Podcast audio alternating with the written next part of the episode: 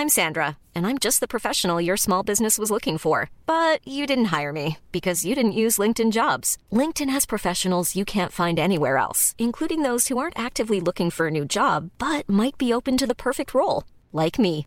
In a given month, over 70% of LinkedIn users don't visit other leading job sites. So if you're not looking on LinkedIn, you'll miss out on great candidates like Sandra. Start hiring professionals like a professional. Post your free job on linkedin.com/people today. Bonsoir et bienvenue dans le podcast Culture PSG du 14 novembre 2022. On s'excuse pour le léger retard. J'en ai même oublié de vous poster le tweet d'annonce. On va revenir ce soir sur deux thèmes. Le premier, ce sera le match PSG OCR de dimanche à 13h, puisque nous avons encore joué à cet horaire. Et ensuite, on fera une, vu qu'on n'a pas non plus mille trucs à dire sur la rencontre, on va pas faire semblant. hein, on fera une séance de questions-réponses avec vous euh, sur le hashtag Culture PG Live ou via le live Twitch. Enfin, vous pourrez, vous avez plein d'endroits pour poser des questions. Gardez-les sous le coude pour l'instant, s'il vous plaît, parce que j'ai pas de quoi les noter à cet instant. Je vous dirai quand vous pouvez commencer à les envoyer. Euh, on n'est que trois pour l'instant. Ryan nous rejoindra pour la partie questions-réponses puisque il n'a pas pas eu le temps de voir ce PGOCR qui, bon, comment vous dire, ne restera pas forcément dans les mémoires. Mais nous sommes quand même trois pour l'instant. Normalement, Mathieu est là. Bonsoir Mathieu. Salut à tous. Voilà. Et nous avons normalement Titi qui est là également. Bonsoir à tous. Alors, est-ce que Omar est déjà à Doha? Non, Omar n'est pas encore à Doha. Euh, Peut-être qu'il ira, je ne sais pas d'ailleurs. Mais en tout cas, euh, il ne pouvait pas nous rejoindre ce soir. Euh, merci aux trois subbers, Paoletta 9575, Daz 92 et Arnaud Ben pour bah, ce nouveau sub, ainsi que Saint-Just euh, 1793. Euh, il n'y a que des subbers qui reviennent tous les mois, ça fait très plaisir. J'espère que c'est le signe d'une certaine qualité qu'on arrive à maintenir. En tout cas, on est très heureux euh, de vous avoir. Est-ce que Omar était au Vélodrome samedi soir pour le rugby? J'en ai pas la moindre idée. J'espère qu'il s'est détaché de ce, drôle de, sport, dira-t-on. Mais bon, en tout cas, euh, il faudra faire sans lui ce soir. Euh, on nous dit vous êtes au top. Eh ben, écoutez, tant mieux. Euh, J'espère que le son va bien. Faut pas hésiter à me le dire. Pour ceux qui écoutent en replay, j'ai tenté dernièrement de corriger l'écart de niveau entre euh, les différentes personnes en, post-prod, si je peux me dire ça. N'hésitez pas à me faire des retours sur, le, sur le tweet d'annonce du podcast ou venir me voir tout ça pour me signaler si c'est mieux, moins bien. Parce que des fois, je pousse un peu le son, parce que certains m'ont dit le son est trop faible, on peut même pas écouter dans les transports, donc c'est gênant. N'hésitez pas à me faire des retours parce que j'ai pas forcément la même, euh, le même matériel que vous et tout ça. Et voilà. Un coucou à la personne et au chat qui a ses copies à corriger. On salue Tara qui va nous lancer sur des thèmes pas très très footballistiques, mais on l'embrasse quand même. En tout cas, bonsoir à tous sur live, ça fait très plaisir de vous retrouver, puisque on sait pas quand sera le prochain podcast après celui-là, donc vous avez intérêt à apprécier. Sur ce, on va attaquer ce PSG Auxerre exceptionnel de dimanche 13h. Euh, le PSG recevait donc la GIA, première fois depuis 12 ans, si je me trompe pas, qu'on avait un PSG Auxerre, puisque la GIA a été reléguée depuis 10 ans, pardon, la GIA avait été reléguée depuis un certain temps. Les buteurs parisiens, bah, Mbappé dès la 11e minute, passe décisive de Nuno Mendes. Solaire, 51e, encore Nuno Mendes. Hakimi dans la foulée, 57e, passe décisive de Carlos Soler. Renato qui met le but du 4-0 à la 81e. Et enfin Ekitiki qui inscrit son premier but sous les couleurs du Paris Saint-Germain à la 84e. C'était le but du 5-0. C'est le score final. Euh, si je me trompe pas, absolument aucun avertissement n'a été distribué au cours de cette partie. Ce qui en dit long hein, sur l'envie des deux clubs de se faire mal, je dirais. Le PSG, ça courait pour pas, pour pas être blessé avant la Coupe du Monde. Et euh, côté Auxerre, on était venu faire une petite visite dominicale à Paris, euh, manger un petit truc au Parc des Princes, visiter la capitale et repartir les valises pleines. Enfin bon, je schématise un peu, voire je, je caricature même totalement, mais c'était un peu ça malgré tout, on va pas faire semblant, c'était pas un, un très grand match. Après, euh, pour attaquer le pouls du match, euh, le PSG a bien attaqué la rencontre face à un 5-4-1 au Serrois comme Pellissier sait euh, malheureusement les mettre en place. On... C'est marrant, c'est qu'il avait dit en conférence de presse avant la rencontre j'ai déjà joué contre le PSG à, à 5 derrière, je les ai battus. Alors je me rappelle pas quel, quel moment il nous avait battus. Peut-être avec Lorient, c'était peut-être lui le, le- l'entraîneur de Lorient à l'époque, effectivement. C'était lui l'équipe, c'était lui l'entraîneur de Lorient quand ils nous battent 3-2. Ouais, Mais bon, c'est plus facile avec Colomwani et Mofi, il me semble, les deux. Que- alors, qui jouaient. c'était pas Pas Colo. euh, Pas Colo, Colomani, il était Nantes. Il était déjà à Nantes Oui. Ah ouais, alors c'est Mofi alors. C'était Mofi et je me demande s'il n'y avait pas Koné devant déjà. Enfin bref, donc il nous avait battu et il avait dit aussi oui euh, j'en ai déjà pris 5. Oui ça voilà, merci euh, sur le live. voilà oui ça exactement. Et, qui avait été excellent joueur et qui est bah, il est à Brentford si je me trompe pas maintenant, il est en Angleterre euh, oui ça. Oui, il est en Angleterre, je sais pas si c'est Brentford mais il est en Angleterre. Ouais. Il me semble que c'est un il fait une, une petite cas très sympathique Johan Vissa. Ouais Brentford c'est ça presque la maison. En tout cas, c'est bien ça. Et euh, il avait dit j'en ai déjà pris 5 en jouant à 5 derrière. Eh ben écoute, mon cher Christophe, tu vas pouvoir en rajouter un à ta collection, puisque tu en as pris 5 dans la musette et que bah c'est même pas spécialement cher payé ou bien payé, parce que la GIA a quand même été je pense, l'équipe la moins dangereuse de la saison au Parc des Princes. Euh, je sais que les, Marseillaises vont, nous dire ouais, mais avec Tudor, on a fait 0, je sais pas combien de X goals, euh, peut-être, mais euh, globalement, si on regarde vraiment le, contenu offensif de l'équipe adverse, c'était pour moi le plus faible qu'on ait vu cette saison. Enfin, je sais pas ce que vous en avez pensé, mais même, à, même quand le PSG jouait en claquette à la fin, à aucun moment tu avais l'impression d'être en danger. Il y a une, allez, il y a une belle occasion pour pour Mbaye Nyang à la demi-heure de jeu, ou non même pas, ça va au bout de 20 minutes, quand il part dans le dos de, de Mukiele, enfin quand Mukiele lit mal la trajectoire d'ailleurs plutôt. Ça donnait 80 minutes je crois.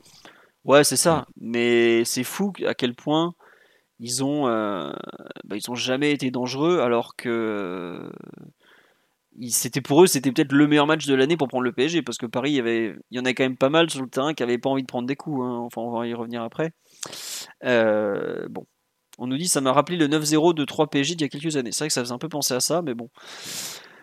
C'était ça. On nous dit l'arbitre avait envie de siffler la fin du match depuis la 80e, tellement c'était l'exhibition. Ah bah, on en parlait avant le podcast parce que Titi a re-regardé le match.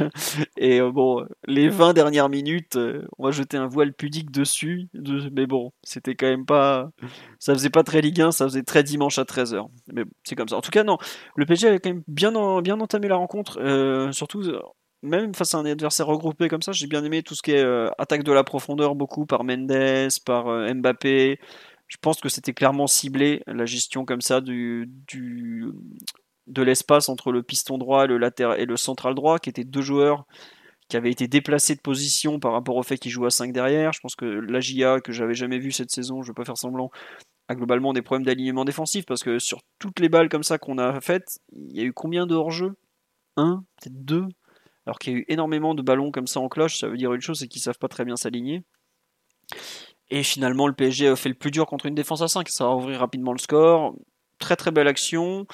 Euh, de la récupération haute de Hakimi, qui est d'ailleurs un peu trop passé sous alors qu'elle est vraiment importante. C'est exactement ce qu'il faut faire face à ce genre d'adversaire. La petite basse euh, en cloche de Messi, qui est probablement la euh, seule chose que Messi a réussi hier, euh, impeccable. Le contrôle, contrôle centre en pleine course de, Mendes et la reprise de, Mbappé qui est pas du tout simple, je trouve, et qui finit au fond des filets. Ensuite, bon bah ça se gère bien, mais enfin ça se gère bien. C'est pas qu'on gère bien le match, c'est surtout qu'on fait pas grand chose. Et finalement, on met le, deuxième en début de seconde période, au moment où bah, c'est pas forcément hasard que ce soit Nuno Mendes qui fasse la différence, vu que c'était probablement le, le meilleur parisien sur le terrain. Bon petit coup de tête de Carlos Soler qui confirme qu'il sait se placer dans la surface. Et finalement, le troisième dans la foulée, alors que c'était sur un corner de d'Auxerre au départ, qui, qui, sonne la fin de la rencontre. À partir du moment où il commence à y avoir tous les changements, tout ça, les. Comment dirais-je les 20-30 dernières minutes, ça a été euh, une sorte d'exhibition. Euh, les joueurs n'avaient pas envie de se blesser, je les comprends totalement. En face, ils avaient pas, ils y croyaient pas du tout. Ils ont jamais cru qu'ils pouvaient revenir. Même je me demande s'ils ont cru qu'ils pouvaient marquer un but.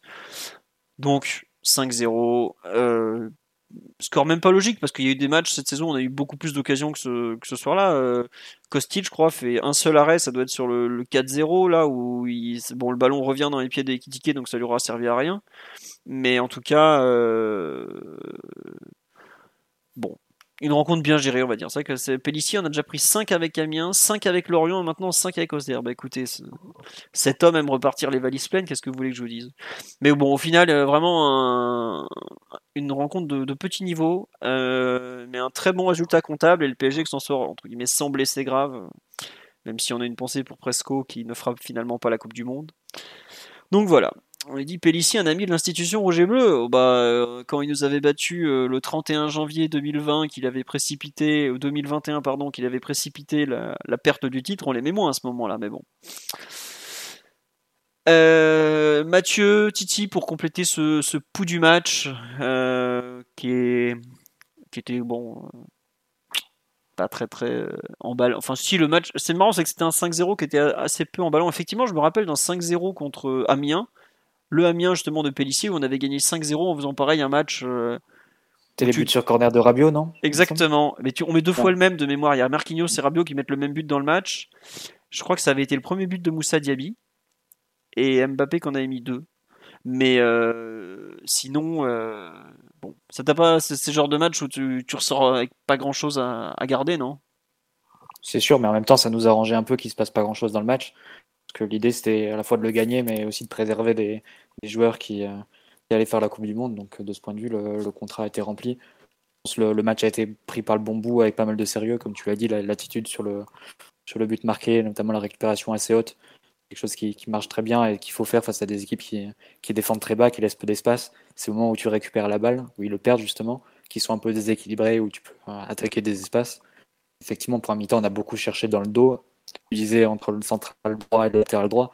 Je sais pas si c'est précisément dû à une faillite de leur côté à ce niveau-là, mais c'est surtout lié à, la trajectoire naturelle des passes de Messi. Messi en a tenté beaucoup, beaucoup euh, dans le dos comme ça, des petites pichenettes euh, dans le dos du latéral et, et du central. Certaines sont passées, d'autres ont été euh, à la limite du hors-jeu. Euh, mais oui, globalement, c'était un match très très tranquille. Les deux équipes se sont pas beaucoup livrées. L'intensité est restée assez basse du, début jusqu'à la fin et c'est ce qui nous allait très bien, à la fois pour euh, conserver le score, l'amplifier et aussi pour ménager certaines forces avant le, avant le mondial. Donc euh, voilà, une après-midi, euh, un début d'après-midi quasiment idéal pour le PSG. À vrai, dire, quand on connaît un peu la malédiction et quand on croit un peu à la malédiction autour de, de ce club, on se disait, purée, c'est pas possible, il va forcément y avoir un des trois devant qui va, qui va rater la Coupe du Monde pour, pour un mauvais geste ou pour quelque chose de, de complètement inattendu. Au final, on a, complètement évité ça, on a passé un début d'après-midi très tranquille. Et euh, qui, au final, conclut une première partie de saison avec 18 victoires, 4 nuls, 0 défaites. Euh, seule équipe avec Benfica à pas perdre un match euh, dans les, principaux championnats. Et 41 points en 15 matchs de, championnat, ce qui est fait par Naples aussi en Europe. Mais globalement, un très très bon parcours et, les joueurs ils concluent bien cette première phase et qui méritent de, pouvoir disputer une bonne Coupe du Monde d'esprit libéré parce qu'ils ont fait le travail en club. Oui, non, t'as raison de dire qu'ils ont fait le boulot. Même euh, sur le match de samedi, je trouve qu'il y a des, des joueurs qui étaient franchement euh, très impliqués. Moi, je vois le, le match que font, par exemple, euh, le début de match surtout de Mbappé, je m'attendais pas du tout à ça. Je pensais qu'il allait au contraire tenter d'éviter les. bah, de démarrer, de faire des grosses courses comme ça, euh, pied au plancher, des démarrages à vide incroyables et tout. Et non, non, il, joue vraiment à fond sur le, début de rencontre. Alors après, euh, un joueur comme Nuno Mendes, il, est encore plus impressionnant parce que lui, euh, enfin, c'est sa première Coupe du Monde. Pour moi, il avait vraiment tout à perdre. hein. Euh, il joue comme ça, à fond, à fond, à fond et jusqu'au bout. Il y a un moment, j'ai même eu peur pour lui sur, en fin de rencontre. Je me suis dit, oh c'est bizarre, mais non, visiblement, il a l'air bien. Donc, ouais, après, ça, comme dit sur live, c'est totalement vrai. L'adversaire, il a aidé. Il y a zéro agressivité, pas de, pas de, comment dirais-je, de, de mauvais gestes, pas de contestation. euh, ils sont mis dans une défense très passive. hein. Et ils ont vraiment, euh, ils sont mis en bloc bas, ils ont attendu et ils sont très rarement montés sur le porteur. Donc, euh, au final, on a pu jouer dans un, dans un certain confort et ça a limité les, les actions les- de, de friction et, et de contact. Donc, euh, on pouvait pas rêver mieux à ce niveau-là. Ouais, on nous dit est-ce que Guerrero n'est pas devant Nuno Mendes dans la hiérarchie? Alors, faut savoir un truc, ça s'appelle le théorème de Guerrero, c'est quand tu es derrière lui dans la hiérarchie, il y a une chance sur deux que tu finisses devant parce qu'il sera blessé. Donc à partir de là, il faut toujours jouer comme s'il allait pas être là. C'est très simple, ça fait 5 ans ou même combien 5 ans qu'il a Dortmund? 7 ans? Et, malheureusement, le pauvre Raphaël, que j'aime beaucoup, est un joueur blessé chronique. Donc, euh, faut. C'est un, super joueur, hein, mais ça fait partie de ces joueurs où tu sais que tu peux très vite te retrouver à, à être titulaire parce qu'il va avoir un petit pépin physique. euh, c'est comme ça. Titi, euh, à part si Mathieu veut rajouter quelque chose sur le. Oui, ça, s'applique aussi à Coentrao. Ça, s'applique à malheureusement beaucoup de latéraux euh, qui ont les muscles un peu fragiles. Sur le match en général, Titi, on t'écoute. Bah, franchement, globalement, la même chose que vous. Hein. Euh, Auxerre est arrivé dans... avec un 5-4 5-4-1 assez... assez simple, on va dire. Il n'y avait pas beaucoup d'intensité dans, dans ce match. Ils ont, et comme a dit Mathieu, ça, ça nous allait très bien. Je pense que les, les joueurs ont, été plutôt contents d'avoir un match assez tranquille dans un horaire inhabituel, même si ça fait deux fois d'affilée pour eux finalement, mais dans un horaire assez, assez inhabituel, très tôt dans la journée, etc. Je pense qu'ils ont été contents d'avoir euh, un match assez, assez simple qui se, qui se, se débloque aussi rapidement, parce que c'est on, marche, on marque dès la 9e ou 10e minute, je sais plus. 11e, 11e. Enfin, au chrono, c'est 10-0-4. Ok, donc dans la 11e minute, on, marque ce but. C'est aussi important d'avoir euh, réussi à débloquer cette situation assez rapidement sur un beau but avec euh, les fameuses passes de, Messi dont, parle Mathieu. Il y a aussi la récupération d'Akimi après l'action où il y a la main de Neymar. C'est Hakimi qui récupère assez haut le, le ballon et Nuno Mendes qui fait un bon son en retrait, etc. Donc euh, marqué, marqué assez tôt, ça a permis aux joueurs d'être dans un, certain confort. Auxerre n'a pas tant réagi que ça. Il y a peut-être une petite réaction avec la, la, mini-occasion de, de dans un angle très fermé où Donnarumma la, la sort plutôt bien, mais il n'y a pas grand-chose après. Et ensuite, une première mi-temps quand même qui a été assez mollassonne, je trouve. Hein. Il n'y a pas eu grand-chose. Le rythme était très très bas. On est revenu des vestiaires, on n'a pas pris de but cette fois. Ça faisait un moment qu'on raison, prenait des buts après les vestiaires. Ça faisait même un moment qu'on avait pris, euh, qu'on prenait tout le temps un but dans un match. ça faisait 4 ou 5 matchs qu'on avait pris. 4, peut-être. Ouais, 4 d'affilée. Parce que je suis allé chercher hier pour, pour, vérifier sur Donnarumma. On en avait pris 2 euh, en Ligue des Champions, euh, deux matchs de Ligue des Champions et deux matchs de Ligue 1. Voilà, donc on n'a pas pris de but euh, au final. On revient et on marque plutôt assez tôt, je crois que c'est 55e ou 51e même, tu vois le 2-0. Voilà, 51e Solaire et après on enchaîne avec le, troisième but, c'est Solaire encore qui trouve Hakimi. Solaire il a eu 10, bonnes, très bonnes minutes dans le match. Je pas qu'il a été mauvais avant, mais il a été plutôt invisible en première mi-temps. Il avait peut-être un peu de mal à, se positionner. En seconde mi-temps, ça s'est plutôt mieux passé sur les minutes qu'il a, joué, donc il arrive à être décisif, c'est bien. Et après, on a réussi à mettre les deux derniers buts en fin de match. Mais voilà, le match s'est arrêté plutôt, vite, j'ai l'impression. C'était un après-midi, on va dire, tranquille pour tout le monde, hein, même pour nous. On a regardé le match, euh, je pense, tranquillement. Il n'y a pas eu grand-chose. On a, essayé de guetter s'il y avait des blessures ou non. Pour la Coupe du Monde, évidemment, il n'y en a pas eu, tant mieux. Euh, voilà, tout le monde est content, je pense, euh, au sortir de ce match. On, boucle la première partie de saison, bah, vaincu, enfin, en tout cas la partie avant la Coupe du Monde euh, invaincu. Donc c'est aussi sympa et c'est une bonne chose comme a dit Mathieu, on est le seul avec, avec Benfica. Et donc, euh, donc voilà. Ouais, et on nous dit oui, c'est vrai que finalement il y a, y, a, y a Presnel, on est blessé, mais je pense que hier justement. il, ouais, il, se blesse pas, je pense, hier. Non, il... est pas, il est pas prêt. Hein. Ouais, c'est ça. Pour moi, hier, il, se fait le test pour voir s'il est apte. Mhm. Il sort du match. Je pense qu'il est honnête au moment de la sortie du match où il dit bah écoutez, ça s'est bien passé mais peut-être qu'il s'est rendu compte après la rencontre qu'il avait super mal ou que c'était trop, c'était trop vite en fait.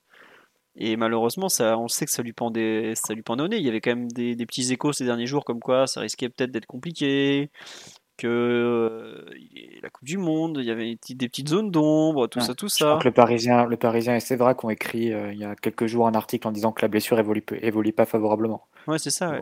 Mais je crois en début de semaine, il me semble. C'est ça, c'est ça. Je trouve que c'est sincère de sa part aussi. Bon, c'est en, en, concertation avec les deux staffs, il l'a dit, mais il n'a pas joué la carotte à essayer d'y aller même pas à 100%. Euh, enfin, on va dire à 90%, 80%. On voit, qu'il a été très honnête avec, euh, avec lui-même et comme il dit la santé, la santé avant tout, c'est triste pour lui, mais c'est aussi très bien de, bah, de, de, savoir renoncer quand, quand on voit qu'on va pas être à 100%. Quoi. Je sais pas si c'est euh, c'est un peu un aparté, mais je sais pas si la décision vient de lui. Hein. En l'occurrence, Kimpembe, tu sais que c'est un joueur qui joue euh, régulièrement avec la douleur. c'est vrai. Donc c'est s'est passé outre, à mon avis, la, la, décision, elle est venue un peu. Ouais, je pense que c'est du staff du PSG ou du staff de l'équipe de France en collaboration en disant il est pas il est pas suffisamment remis parce que son interview qui est là après match, il dit qu'il va serrer les dents et que ça lui posera pas de problème Donc, à part si vraiment la douleur est devenue insupportable pour lui du quasiment du jour au lendemain, je ne serais pas surpris que la décision ait été, ait été prise pour lui. Hein.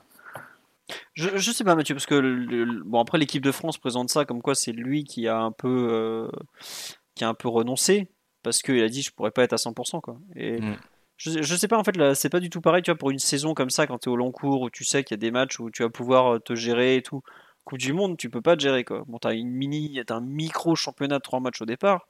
Mais après, si tu te gères, tu, tu peux couler ton pays euh, d'un coup. Quoi. Euh, est-ce que... jours aussi avant l'entrée en, compétition, hein, en théorie. Tu sais, cette histoire de micro-fissure, à mon avis, c'était. C'était vraiment une galère et il s'est rendu compte qu'il allait devoir jouer toute la compétition sur une jambe et euh, c'est trop, dur au bout d'un moment. Tu peux pas, c'est trop dur. je peux, Peut-être que le match d'hier où il, devait se dire bon bah je vais reprendre, on va voir comment ça va se passer et tout. Il s'est rendu compte qu'en fait, euh, malgré ce qu'il peut dire, c'était de l'auto-persuasion et il était trop loin du compte. Et je, je sais pas si on se rend compte, c'est que là, je sais plus, il y en a qui se plaignaient, ouais, euh, on emmène des joueurs à moitié blessés, tout ça. Mais Kimpembe, il a pas joué 90 minutes depuis le 10 septembre. Ça fait deux mois qu'il a pas fait 90 minutes. C'est énorme. Euh, tu peux pas tu peux pas aller à la Coupe du Monde c'est dans une semaine que ça va ça arrive très vite. Surtout une semaine tu as un jour de voyage déjà euh, tu il te reste 4 entraînements 5 entraînements à tout casser quoi. C'est pour moi c'est trop juste.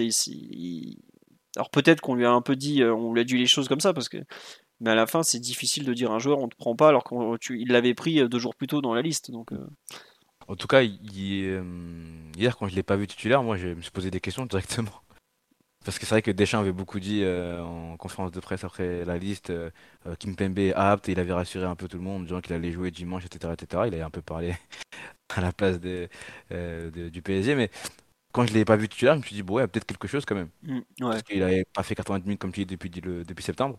ne, pas, ne pas en faire, ne pas être titulaire sur le dernier match, je me suis dit, bon, c'est un peu bizarre quand même. Ouais, non, c'était un peu étrange. Moi, j'avoue que quand je l'ai vu non titulaire, euh, c'est sorti, c'est dans les infos un peu. Je, crois que c'est dans, Téléfoot que Sabine Desforges j'en a parlé. Tu fais Ah, en général, ça sent pas bon parce que euh, t'étais censé être prêt. Je sais pas si vous vous rappelez quand, quand il se. Parce qu'en plus, c'est un coup reçu à l'entraînement. là, le problème qu'il a, c'est pas la suite de la blessure à la cuisse contre Brest, hein, c'est un coup au tendon d'Achille à l'entraînement. C'est là, c'est pas normal. Normalement, tu étais censé être déjà. Je sais pas si vous vous rappelez, on avait eu un discours. Ouais, on va, on va laisser passer Lorient pour être sûr qu'il soit prêt. Il jouera contre, contre Auxerre. Bon, contre Auxerre arrive. En fait, tu as repris l'entraînement l'avant-veille où tu fait que 60% de la séance. Ou l'avant-avant-veille, tu as fait 60%. La veille, tu as fait l'avant-veille 80%. Et la veille, tu en as fait enfin 100%. C'est-à-dire qu'en fait, le dernier match, tu pu faire qu'un entraînement en entier. Quoi. Donc, c'est que t'es pas prêt, quoi sachant que t'es en manque de rythme et tout ça, euh, stop, c'est pas la Coupe du Monde, tu, c'est pas un truc, c'est pas un tournoi d'avant-saison euh, à moitié colo. C'est un truc un peu sérieux et je pense que bout d'un moment, il, a réalisé que c'était, c'était pas possible. Après, si, si on l'a pas forcé, c'est tout à son honneur de, se rendre compte que c'était que c'est même dangereux pour sa santé parce que le, dernier qui a joué comme ça avec sa santé sur une Coupe du Monde, euh, le pauvre, ça fait 4 ans et demi qu'il cherche son genou. Hein. Là, il a Lecce, il est bien, mais bon, euh, il joue au Barça avant quand même. Donc voilà. Euh, on nous dit est-ce que Titi, tu veux entamer la transition défrisage de, de Presnel sur le match de dimanche? On va attendre les questions-réponses parce que. Ouais, les questions-réponses. Je pense qu'on aura besoin d'un ou deux experts pour, pour revenir là-dessus parce que nous avons des analyses capillaires qui nous attendent, messieurs. Euh, sur le match de, dimanche, pour revenir un peu dessus, sur la partie collective, pour moi, il y a quand même deux choix de Galtier qui sont. trois choix de Galtier qui sont à souligner. Euh, Non, mais ça, ça c'est pas, tout à fait en fait. C'est pas celui-là le, premier choix. Euh, pour moi, le premier choix qu'il fait déjà, c'est que c'est la première fois qu'il aligne Nuno Mendes et Hakimi dans une défense à 4. Jusque-là, à part les 20 dernières minutes à, comment ça s'appelle? À Turin où tu dois gagner, donc c'est un peu un cas particulier. La semaine dernière, on était retour de Nuno Mendes et de Hakimi, hop, direct on était repassé à 3 derrière. Là, est-ce que c'est le fait qu'Auxerre joue en 5-4-1 Il s'est dit, bon, quand même, euh, on peut mettre deux arrières offensifs et deux centraux pour gérer le seul euh, attaquant adverse. Euh, je sais pas, mais en tout cas, 4-3-3, on n'a pratiquement pas joué en 4-3-3 cette saison. Enfin, 4-3-1-2 si, un peu plus. Mais avec un. Deux, deux joueurs très offensifs. Et c'est vrai que, comme on dit sur live, je vous n'avez pas trouvé que Danilo était vachement bas. Ça dépendait des moments. Il y a eu des moments où Danilo était finalement assez haut devant la défense, des moments où il était un petit peu plus bas. C'était pas super super clair. Mais en tout cas, je trouve que c'est pas forcément un hasard qu'on ait à la fois justement ce choix des deux latéraux et le retour de Danilo en sentinelle. Parce que c'est quand même la première fois de la saison que Danilo joue en sentinelle. Euh, on l'avait vu en double pivot. Je me souviens pas qu'on l'ait vu en sentinelle jusque-là. On l'avait vu euh, contre Raifa en défense centrale alors que c'était Renato Sanchez en sentinelle, alors qu'il aurait pu s'arranger pour changer un peu des trucs. Non Reprendre des, cours de rencontre, je pense, Philo, peut-être à Toulouse par exemple, où on termine en 3-5-2. Peut-être pas le, match précis. Hein. ouais, non, non, mais mais quand il rentre en peut-être en, sentinelle bah, d'un 3 2 par exemple. franchement, ouais, mais tu vois, pas d'un 4-3-3. Vraiment en défense à 4, avec, où lui, Non, il non, fait un peu la, la navette entre les deux, et c'est vrai que c'est un peu bizarre. C'est la première fois qu'on le voit là. Et l'autre choix qui m'interpelle, c'est quand il commence à replacer Verratti relayeur gauche. Jusque-là, il avait toujours fait dans les deux ou trois euh, lignes très très euh, strictes de son parcours, il avait toujours mis Verratti devant la défense. C'était toujours le milieu le plus bas pour organiser à la relance. Et là, il se déjuge. Alors c'est qu'un match, hein, mais il se déjuge entre guillemets et il met Danilo devant la défense et Verratti relayeur gauche. Et j'avoue, ça, ça m'interpelle un peu. Quoi. On nous dit ça ressemblait un peu au 4-3-3, 3-4-3 hybride euh, de Tourelle. Tourelle, c'était même euh, 4-4-2, euh, 3, euh, 3-1, 4-2. Enfin, c'était les délires euh, de Krumbar. Mais euh, en tout cas, la première année, quand il l'a sorti au départ. Mais je trouve que c'était cette évolution tactique. Alors, il en a un peu parlé, Tourelle. Il, effectivement, il a cité euh, ce que Tourelle avait fait avec Marquinhos quand, bah, quand on avait joué le Lille de Galtier, justement. C'était décembre 2020 ces trois matchs avant qu'il se fasse virer. Euh, on fait fait 0-0, bah, Presnel se blesse ce jour-là d'ailleurs. Euh, voilà, on nous dit est-ce qu'il se déjuge ou est-ce que c'est l'opposition parfaite pour essayer des folies? Je pense que c'est un peu des deux, c'est l'occasion qui fait de la rond, mais je pense malgré tout qu'il y a une vraie réflexion derrière. Je sais pas ce que vous en avez pensé, euh, Titi, Mathieu. Euh, c'est pas que tu penses, c'est qu'il a dit. Donc, il, a, dit, lui-même qu'avec son staff, il réfléchissait à une évolution de l'organisation encore. Euh, donc, effectivement, on comprend bien qu'elle va tourner autour de la, polyvalence d'un joueur comme Danilo, qui peut lui permettre de basculer entre la défense et le milieu de terrain selon les phases. Évidemment, ça sera précisé et à amplifier face à d'autres oppositions parce que face à- sur un match comme, hier face à Auxerre, c'est très difficile de, de savoir quelles étaient vraiment les consignes parce que Auxerre a très peu attaqué, c'est très peu retrouvé dans des situations de, de défense euh, basse ou quoi. C'est compliqué vraiment de savoir ce qui était, ce qui était demandé. Donc on, on verra peut-être sur l'en- l'enchaînement des matchs et notamment avec celui de Lens qui arrive euh, après la trêve. Si tant est qu'on récupère du monde, euh, notamment des mondialistes. Ça va être compliqué. Euh, hein. mais ouais, Ça arrive mais vite. hein, disons, c'est clair, c'est clair. Mais disons que ça fait partie de la réflexion et je pense que ça rejoint un peu de nos, nos projections, voire nos pronostics sur les, les derniers podcasts. C'est-à-dire qu'on va retourner progressivement à- au 11 de Pochettino avec juste euh, un changement au milieu de terrain, avec euh, Paredes qui sortirait pour euh, Fabian ou Vitinha. Après, la disposition au milieu, elle peut changer. Visiblement, Danilo ne sera pas dans le rôle de, de relayeur droit comme l'an dernier sous, sous Pochettino, mais plus comme, euh, comme sentinelle à faire un peu la navette avec la défense centrale selon les phases. Et Verratti sera un peu plus haut.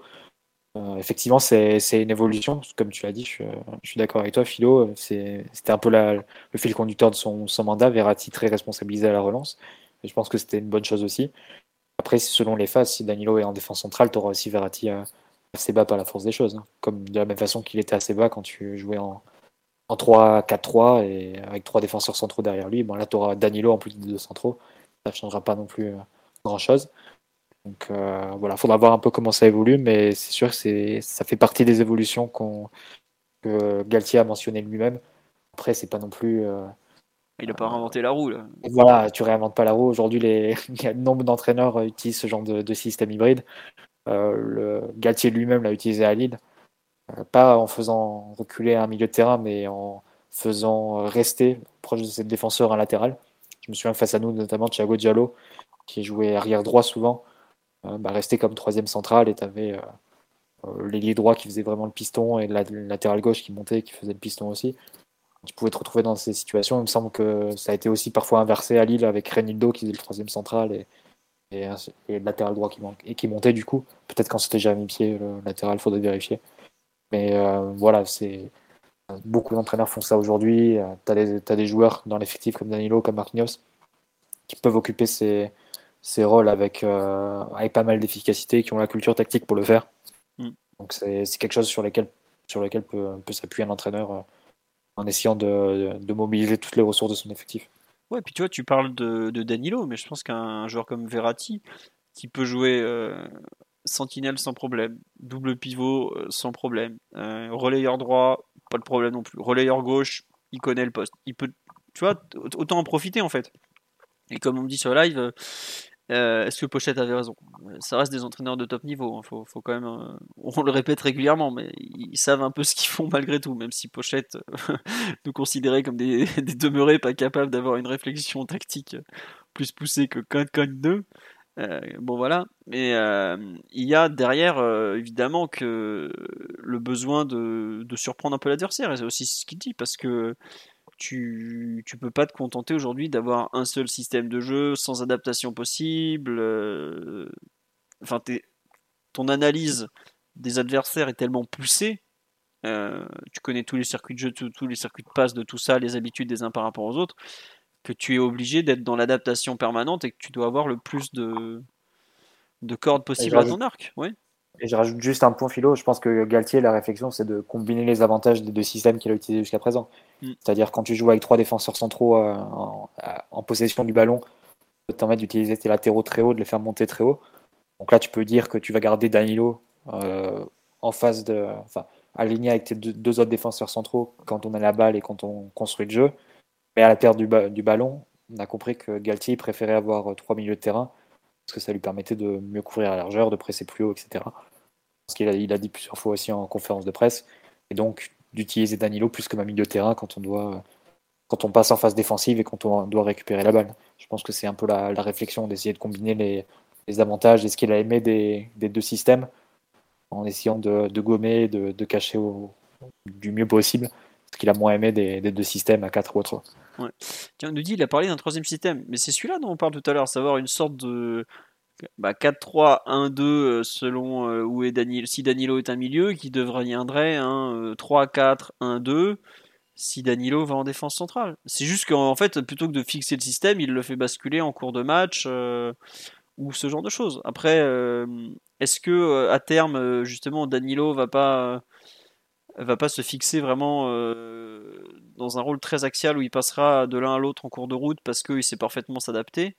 Euh, moi, je pense pas qu'il faut s'attendre à un nouveau système spécialement. Euh, ou alors, il considère que 3-4-3, enfin que le, je reprends, que on a joué en début de saison en 3-4-3 vraiment, et que là, ça serait 3-4-1-2 au lieu de 4-4-2 où il garde le, le, double, enfin le meneur de jeu et de l'autre côté un et plus bas une sorte de double pivot. Après, euh, enfin, ça a beau être euh, mon métier tout ça, je trouve que là, euh, entre guillemets, il donne à manger à la presse. Quoi. Il survend un peu un truc où, comme tu dis, Mathieu, c'est pas non plus. Bon, si tu regardes un peu tout ce qui se fait partout en Europe, tu as des coachs qui ont des partis pris ou des, schémas tactiques beaucoup plus foufou que ce que Galtier met en place. C'est pas non plus il le dit lui-même, hein, il reprend des idées de Thomas Tuchel, qui est lui un peu plus dans de l'élaboration tactique que, ce bon Galette. Je sais pas. ça remonte, encore, ça remonte encore plus loin que Tourelle. Enfin, oui, Ancelotti jouait euh, avec Di Maria dans le double rôle, euh, un coup relayeur, un coup euh, milieu latéral en fonction des, phases. tu peux remonter à Spalletti en 2008 à la Roma. Enfin, c'est Guardiola, j'imagine. Guardiola, il aussi à Cabidal. Enfin, voilà. plein de plein d'entraîneurs qui sont les phases module le système, c'est devenu hyper courant. Je pense qu'à l'Euro, euh, lors du dernier Euro, lors de la dernière Coupe du Monde, tu as même vu pas mal de sélections qui, en théorie, pas beaucoup de temps pour travailler. Ils le faisaient aussi. Euh, à savoir si l'équipe de France va pas faire ça aussi en fonction de, des vu les latéraux qui risquent d'aligner, qui sont des défenseurs centraux. Tu peux te permettre d'avoir un commande devant, par exemple, et recentrer Pavard. Enfin, tu peux imaginer plein de trucs. C'est euh, hyper courant et, même Galtier le faisait lui-même à Lille. Donc, il voulait, pas de... juste mettre l'accent sur le fait que ça a été travaillé, tu vois. Ouais. voilà, c'est juste. Euh, euh, c'est juste ça, comme tu as dit, donner un peu à manger aux journalistes euh, et expliquer qu'on a travaillé un système un peu, différent et aussi euh, expliquer pourquoi Verratti avait un peu bougé sur, sur le terrain. Je pense que c'est bien, c'est bien, ça, nous permet d'avoir un peu de, matière et d'avoir des choses sur lesquelles, discuter. Mais après, comme vous avez dit, il n'y a, a, rien de, y a rien de révolutionnaire. Bon, la question se pose maintenant si on va le réutiliser un peu plus souvent. et du coup, des, des, perdants du coup de, de cette chose-là si on, si on la réutilise assez souvent. Donc ça, ça voudrait dire que euh, entre Fabian et peut-être Vitinha, il y aurait peut-être un joueur euh, qui serait qui serait plus dans le 11 de départ du coup avec euh, avec cette nouvelle façon de, de, jouer on va dire. Donc voilà, ce sera des choses à voir sur le long terme quoi. En tout cas, je ne sais pas si, comme tu dis, dans les deux perdants qui apparaissent, c'est deux évident. Et le, grand gagnant, pour le coup, il est facile à voir. Hein. Il est grand, il est portugais, il a un grand sourire et il a l'air très gentil. Mais lui, il a tout à y gagner. Hein, parce que En début de saison, on a cru que Marquinhos pouvait être un peu ce, cette, euh, ce joueur hybride un peu à moitié milieu, à moitié défenseur central, il s'est complètement perdu au final. Euh, bon bah voilà, il hein, faut, faut se rendre compte que c'est pas un poste facile à occuper et que peut-être que le, un des meilleurs tactiquement de, de l'équipe, savoir Danilo, euh, lui va être en mesure, et c'est peut-être ce qui va offrir à Danilo une place dans le 11 de départ, outre le fait qu'il fait plus d'un mètre cinquante et qu'il gagne des duels aériens. Quoi. Après, Marquinhos n'avait euh, pas forcément le double rôle hein, quand il a joué à ce poste-là. Il jouait vraiment libéraux d'une défense à, 3. Il y a vraiment sur les derniers matchs de la défense à 3 où il se projetait un petit peu plus. Relance un peu aussi, pas sur les phases de relance. Mais justement, là, a priori, ça serait l'inverse. Tu vas demander à Danilo d'être au niveau des défenseurs dans des phases de relance et de monter au milieu sur les phases défensives. Donc, ce serait forcément la même chose qui était euh, demandé à Marquinhos jusque-là. Par contre, ce serait la même chose qui, qui, qui était demandé à Marquinhos à l'époque de Tourelle en 2018-2019 par exemple. Mais tu vois, pour le coup, Marquinhos en était bien sorti. Mais regarde, euh, Mathieu, je sais pas si tu te rappelles, le match de Marquinhos, c'est à. C'est pas à Raifa où il passe beaucoup de temps. Non, à Benfica où il passe beaucoup de temps au milieu de terrain. Voilà, tu vois. Je pense que déjà le système, il... et même si tu revois. Bon, non, je te conseille pas de le faire, mais si tu revois les matchs amicaux au Japon, tu as des matchs où pareil, tu commences à voir Marquinhos, où tu vois Galtier lui dire sors, sors, avance, avance. Tu dois pas arrêter. Avec, le ballon, c'était pour donner des solutions à la relance, etc. Et même même après, sur des, sur des contres où il lui disait tu dois être plus haut, il y a un moment où je me souviens, je crois que c'est le, le, deuxième contre Gamba Osaka, on le voit qui, euh, qui est très haut sur le terrain pour aller couper un contre à la racine. Quoi. Donc, euh, bon, à suivre. Mais c'est vrai qu'on nous dit comment, comment je vais jouer Marquinhos. Bah, il va tout simplement jouer axe droit ou axe gauche selon les trucs, mais je m'inquiète pas trop. Après, il y aura une concurrence à trois entre Ramos, Marquinhos et Kimpembe pour les deux postes en défense centrale, tout simplement. Donc, euh, bon, on va voir. Mais c'est bien d'avoir enfin en fait trouvé de la concurrence euh, directement en défense centrale parce que ça poussera peut-être les, trois qui font quand même pas une première partie de saison très très très brillante à se donner un peu plus. Euh, il y en a un qui pourra pas se cacher derrière son brassard, l'autre qui pourra pas se cacher derrière son charisme, et le troisième qui pourra pas se cacher derrière ses muscles. Quoi. Donc euh, il va falloir faire plus, messieurs. On dit, vu sa prolongation de zinzin, Marquinhos ne sera pas concerné par la concurrence. Oui, mais on peut dire pareil de Kim Pembe. Si on l'exclut, entre guillemets, est-ce qu'il voudra prolonger Et Ramos aussi va prolonger aussi. voilà, donc euh, les situations contractuelles, au bout d'un moment, ça ne protège que, que jusqu'à un certain point. Hein. c'est pas non plus l'assurance de, de jouer, surtout quand les trois ont des situations contractuelles un peu bancales. Enfin, Je pense que, mais en tout cas, c'était la logique hein, d'arriver à cette situation où tu aurais deux centraux plus Danilo. Je pense que c'était euh, posé de fil blanc, on va dire. Après, effectivement, comme, la, comme ça a été mentionné sur le live, concurrence Fabian Vitinha mm. pour, le, troisième poste. Et ça peut être intéressant aussi de mettre un peu de, de concurrence au milieu de terrain. Parce que Vitinha, il avait un peu disparu euh, de la circulation euh, au moment où il était passé un peu à gauche de, du milieu de terrain. C'était, ça n'avait pas l'air de l'avoir, de l'avoir beaucoup plu. C'était pas que ça, je pense, qui a, qui a joué sur un peu sa, sa petite, on va dire, méforme, en tout cas baisse, euh, un petit baisse de niveau. Mais c'est vrai que ça, ça a coïncidé avec, euh, avec cette baisse de niveau, ce, ce, changement de, de, côté, on va dire, euh, sur le terrain. Ouais. Et là, les deux seraient en concurrence pour jouer le, poste de relayeur droit, du coup. C'est ça. Ou à, moins qu'il remette Vitinha à gauche et il rebascule Verratti à droite, puisque Verratti, c'est comme, comme je disais tout à l'heure, lui, pour lui, c'est pas du tout un système. On nous dit, c'est vrai que Fabian part avec pas mal d'avance vu sa capacité à animer le côté droit. Bah, Aujourd'hui, Fabian, c'est à peu près le seul qui a réussi à réanimer Hakimi sur la durée. C'est ça ce que je veux dire. Sa relation avec Hakimi, euh, euh, ses, corrections aussi pour, pour Ashraf, etc. Donc, ouais, c'est vrai que il part avec une petite longueur d'avance, je pense, sur les derniers mois. Les derniers, derniers matchs, pardon. Les derniers mois, j'abuse, sur les derniers matchs. Bah là, les derniers matchs, il était à l'infirmerie. Après, on a joué 4 mois. Les deux premiers mois, Vitinha était intouchable. Et les deux mois suivants, c'est les deux mois où Fabian s'était imposé un peu comme le milieu numéro 2 derrière Verratti. Bon, c'est long la saison. Là, comme l'a dit Mathieu, on a joué 24 euh, matchs, 22 matchs, c'est ça? Euh, Ouais, 15 de Ligue 1, 1 de Trophée des Champions et 6 de Champions League. Enfin, je sais pas si on se rend compte, la hiérarchie du milieu de terrain, elle a déjà changé je sais pas combien de fois. quoi. Bon, non, le premier c'est toujours le même, mais euh, le reste ça, ça bouge et c'est normal. C'est aussi le fait d'avoir comme ça euh, bah, des joueurs qui ont des qualités mais qui sont pas intouchables non plus. Hein. On nous dit est-ce qu'il est fragile Fabien Ruiz Non, pas spécialement, hein, Mathieu. Il a toujours, il a beaucoup joué en Italie. Il a toujours fait des saisons. Ah non, il, a beaucoup, il a beaucoup joué. Mm. Ah non, c'est pas du tout. Là, il s'est fait mal. C'était un peu inattendu d'ailleurs. Mais c'est pas du tout un joueur fragile. Il est pas du tout euh, sur l'échelle Renato ni l'échelle Verratti. Il serait plutôt sur l'échelle de, ceux qui se blessent jamais. S'il y avait eu un match en fin de semaine, il aurait a priori été, il aurait a priori été dans le groupe, non? Ouais. il n'aurait pas raté grand-chose. Donc... Non, non, il est, bah, il est sorti. Turin, c'était le 6 novembre. Ou le 2 Il a novembre. raté deux matchs. Le 2, ouais, voilà, il a raté deux matchs. Voilà. Bon, c'est pas grand chose. À l'échelle Mitchell Baker. L'échelle Mitchell Baker, c'est autre chose. Tu n'es plus humain. Tu es, tu es mi-homme, mi-robot. C'est encore une autre aventure. Euh, sur les, les, choix de Galette, là, sur le match de, de dimanche, qu'est-ce que vous pensez du, du fait d'avoir revu Ramos à gauche? Euh... Je sais pas, ouais, Mathieu? Bien. ouais, ce que bah, non, c'est vrai. Moi, j'ai bien aimé Ramos. Après, il a rien à faire défensivement, mais quelques interventions, on va dire, plutôt bien faites. Puis surtout, on a vu deux trois transversales vers Hakimi. Oui. Ça, c'est. Euh... T'as envie un peu de les revoir. C'est limite, tu les avais pas revus depuis le match face à Saint-Etienne, qui devait être ses débuts.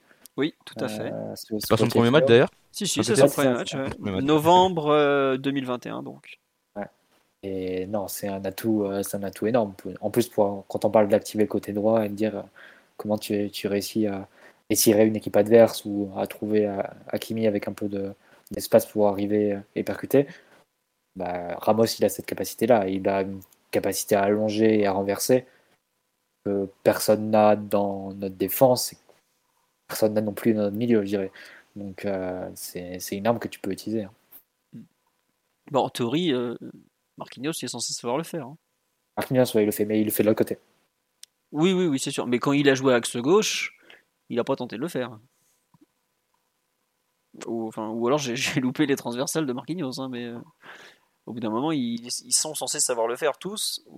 Bon, elle est peut-être pas Kimpembe parce que c'est pas son jeu, mais il faut, il faut savoir. Ils savent le faire en théorie, mais il n'y a, que Ramos qui ose le faire. Donc euh, ça, c'est vrai que ça fait du bien ces changements d'aile. Non, Mitchell Baker n'est pas la Coupe du Monde avec les Pays-Bas. Il faisait partie des présélectionnés, mais ils étaient 55, donc, voilà. Marquis le faisait, oui, c'était une autre époque. Mais bon, c'est comme ça. Euh, ouais, non, le... mais par contre, pour parler plus de, de, ce choix de Ramos, de, de, Galtier, de remettre Ramos axe gauche, bon, on est d'accord que c'est peut-être plus circonstanciel et lié au fait qu'il avait peut-être envie de se faire jouer Mukiele, qui avait donné euh, satisfaction euh, pendant les, les blessures des uns et des autres, non? Puisque Marquinhos était au repos pour gêne musculaire, Kimpembe était oui, c'est pas. c'est ça. Ouais, c'est ça. Bon. Bah, faudra le revoir euh, dans une charnière avec Marquinhos. Est-ce que euh, l'un serait à la gauche de l'autre? Hein, Comment ça s'organiserait? Ou est-ce que tu repartirais dans les débats en disant Ramos doit être à droite pour tenir la main d'Akimi C'est un peu. Non. Non, mais c'est vrai que c'est. Alors, Auxerre l'a pas du tout challengé et il nous a quand même fait quelques sorties de la défense. Je sais, mais il reste. T'as 35 ans. T'as Galtier qui a, qui a, qui a beaucoup euh, tenté de corriger sa, sa, position au début de match. Euh, je dis pas de bêtises. Très souvent d'ailleurs, il le fait très souvent en match, mais qu'il trouvait un peu trop haut, je crois, sur certaines actions. Euh, non, j'avais pas fait attention. D'accord, bah peut-être. Je, je, te crois volontiers. Hum, mais. On nous dit est-ce que Ramos ça serait fiable pour un match contre le Bayern? Écoutez, euh, on est, on est le 14 novembre, c'est dans trois mois pile. Je, vous laisse reposer la question dans un mois, puis dans deux mois, puis vous restera encore un mois pour être sûr. Non mais bon, euh, on verra. Euh, on nous dit est-ce que le retour de, Nuno il fera beaucoup pour le positionner à gauche, ce bon Sergio? C'est possible effectivement. On n'a pas vu encore. Bah là c'était le premier match où Ramos était à gauche et Nuno à côté de lui, puisqu'on a. Non peut-être la partie quand on avait joué contre l'OM. Ah non, l'OM, il est, axe droit ou il joue pas l'OM. Il est non, il est suspendu contre l'OM. C'est le match après Lyon, c'est contre Nice où il joue axe gauche de la défense à 3. Euh, il a joué la fin de match à Lyon où Nuno est piston gauche et lui il est axe gauche et contre Nice pareil. Euh, bah, d'ailleurs, il avait été bon, je me souviens axe gauche contre Nice début octobre. Ouais, c'est ça, c'est début octobre, 1er octobre. À voir. Peut-être qu'il va retrouver un peu plus de d'envergure et de, plein de choses en, jouant là. En tout cas, je lui souhaite parce qu'on comme on faisait un bilan après le match de, de Turin, euh, ça, ça fait pas de lui un, intouchable de l'équipe à cet instant. Sur la perf collective ou en tout cas les, choix peut-être de Galtier, euh, de samedi, est-ce qu'il y a autre chose qui vous a euh, marqué? Parce que bon, on a quand même réussi à en parler pendant 45 minutes, même si on a digressé sur Kimpembe et d'autres choses. Mathieu, Titi, euh, rien qui vous a marqué? Il y, a un truc que j'ai pas compris honnêtement. Je, si vous avez des réponses, c'est pourquoi le malheureux Carlos Soler, qui joue déjà pas beaucoup, a été sorti pile au moment où il commençait à être bon. À être bon, ouais. Non mais en fait, on mène 3-0. Tu as Messi, Neymar et Mbappé qui jouent une Coupe du Monde où ils sont mais attendus euh, comme Dieu le Père dans leur pays respectif ou presque, enfin surtout les deux Sud-Américains. Tu joues plus rien à ce moment-là et tu sors Carlos Soler quoi. Jamais plus. Ouais, je, je sais pas. Il voulait peut-être donner un peu de minutes à Renato, mais il aurait pu sortir quelqu'un d'autre. Tu, tu, tu as raison. Euh, Solaire aussi jouera à la Coupe du Monde, même s'il a, a beaucoup moins d'importance dans son pays euh, que, que les deux dont tu as cité, ou les trois d'ailleurs. Mais, euh, ouais, c'est un, peu bizarre parce que vraiment, comme j'ai dit tout à l'heure, c'est vraiment des bonnes minutes de Solaire, hein, au-delà du fait qu'il ait, été décisif euh, euh, deux fois sur, euh, ces, deux, ces, deux- cinq minutes-là, pardon. C'était vraiment des, bonnes minutes pour lui et il commençait enfin à entrer dans, son match et à, avoir un, rythme qui commençait à monter comme ses coéquipiers. Donc c'est un peu dommage pour lui de ne pas pouvoir euh, profiter encore un peu plus de, de, de ce bon moment euh, qui, qui, qui commençait à peine. Si vous avez Bah, des Peut-être que, ouais. Ah, que Messi et Neymar voulaient pas sortir. hein, aussi. Oh, bah, Neymar, pas- pas content à la fin. mais bon. ils, voulaient, ils voulaient tellement pas sortir qu'ils se sont barrés avant même la fin du match. Euh, apparemment, sur, euh, enfin, je crois qu'avoir compris sur Amazon, Oui, que, ça. euh, Neymar est sorti un peu bougon, quoi. C'est ça, il Oui, a oui. un Attends. Pas, pas, pas, de la, pas de quoi faire un scandale ou quoi, mais peu, pas du tout. Attends, il voulait pas sortir, il voulait pas jouer non plus. hein. Quand tu vois ses minutes, il s'est pas foulé le mec. hein. Je- Le match, bon, euh, il j'en veux Ouais, pas je trouve qu'il soit. Je trouve qu'il s'est plutôt donné Neymar. C'est Ouais. vrai qu'il a, c'est le match où il a le plus raté euh, de- depuis le début de saison. je sais pas, moi je trouvais qu'il avait tendance justement à pas beaucoup, euh, comment dire, pas beaucoup s'impliquer, il veut fuir les contacts, euh, être euh, un peu loin. Enfin, euh, j'avoue que je en première mi-temps, je trouve que c'était celui qui était euh, pour moi le moins impliqué. Messi a fait 5 minutes où il a eu le temps de donner son ballon du but et puis une autre à passe et puis après c'était terminé, il nous a refait n'importe quoi. Mais Neymar, je disais genre, mais, euh, bon, franchement, mon grand, tu peux te demander à sortir, même simuler une blessure, ce serait pas grave. hein. Et euh, je lui en veux pas du tout, hein, vu la demi-saison qu'il a faite. C'est vraiment totalement logique qu'il déconnecte un peu sur cette rencontre. Il a des enjeux monstrueux, une pression monumentale sur les épaules. Même s'il avait demandé à pas jouer, j'aurais totalement compris. Je, je, aurais presque donné raison. Alors que j'aime pas vraiment que les joueurs s'économisent. Mais là, on me dit que c'est celui qui a joué le plus de duels. Après, c'est peut-être son, son match, euh, enfin son jeu qui est comme ça, ou Auxerre qui, qui a voulu faire ça. Mais euh, c'est possiblement le Parisien qui a, fait le plus de, qui a pris le plus de fautes parce qu'il y a eu très peu de fautes sifflées. Mais c'est vrai, quand je vois le match euh, qu'il avait fait à Lorient une semaine auparavant et celui-là, je... bon, après on me dit qu'on n'a pas dû voir le même match. C'est possible, mais moi je- j'ai vraiment trouvé euh, les deux Sud-Américains de devant euh, très très très tranquilles.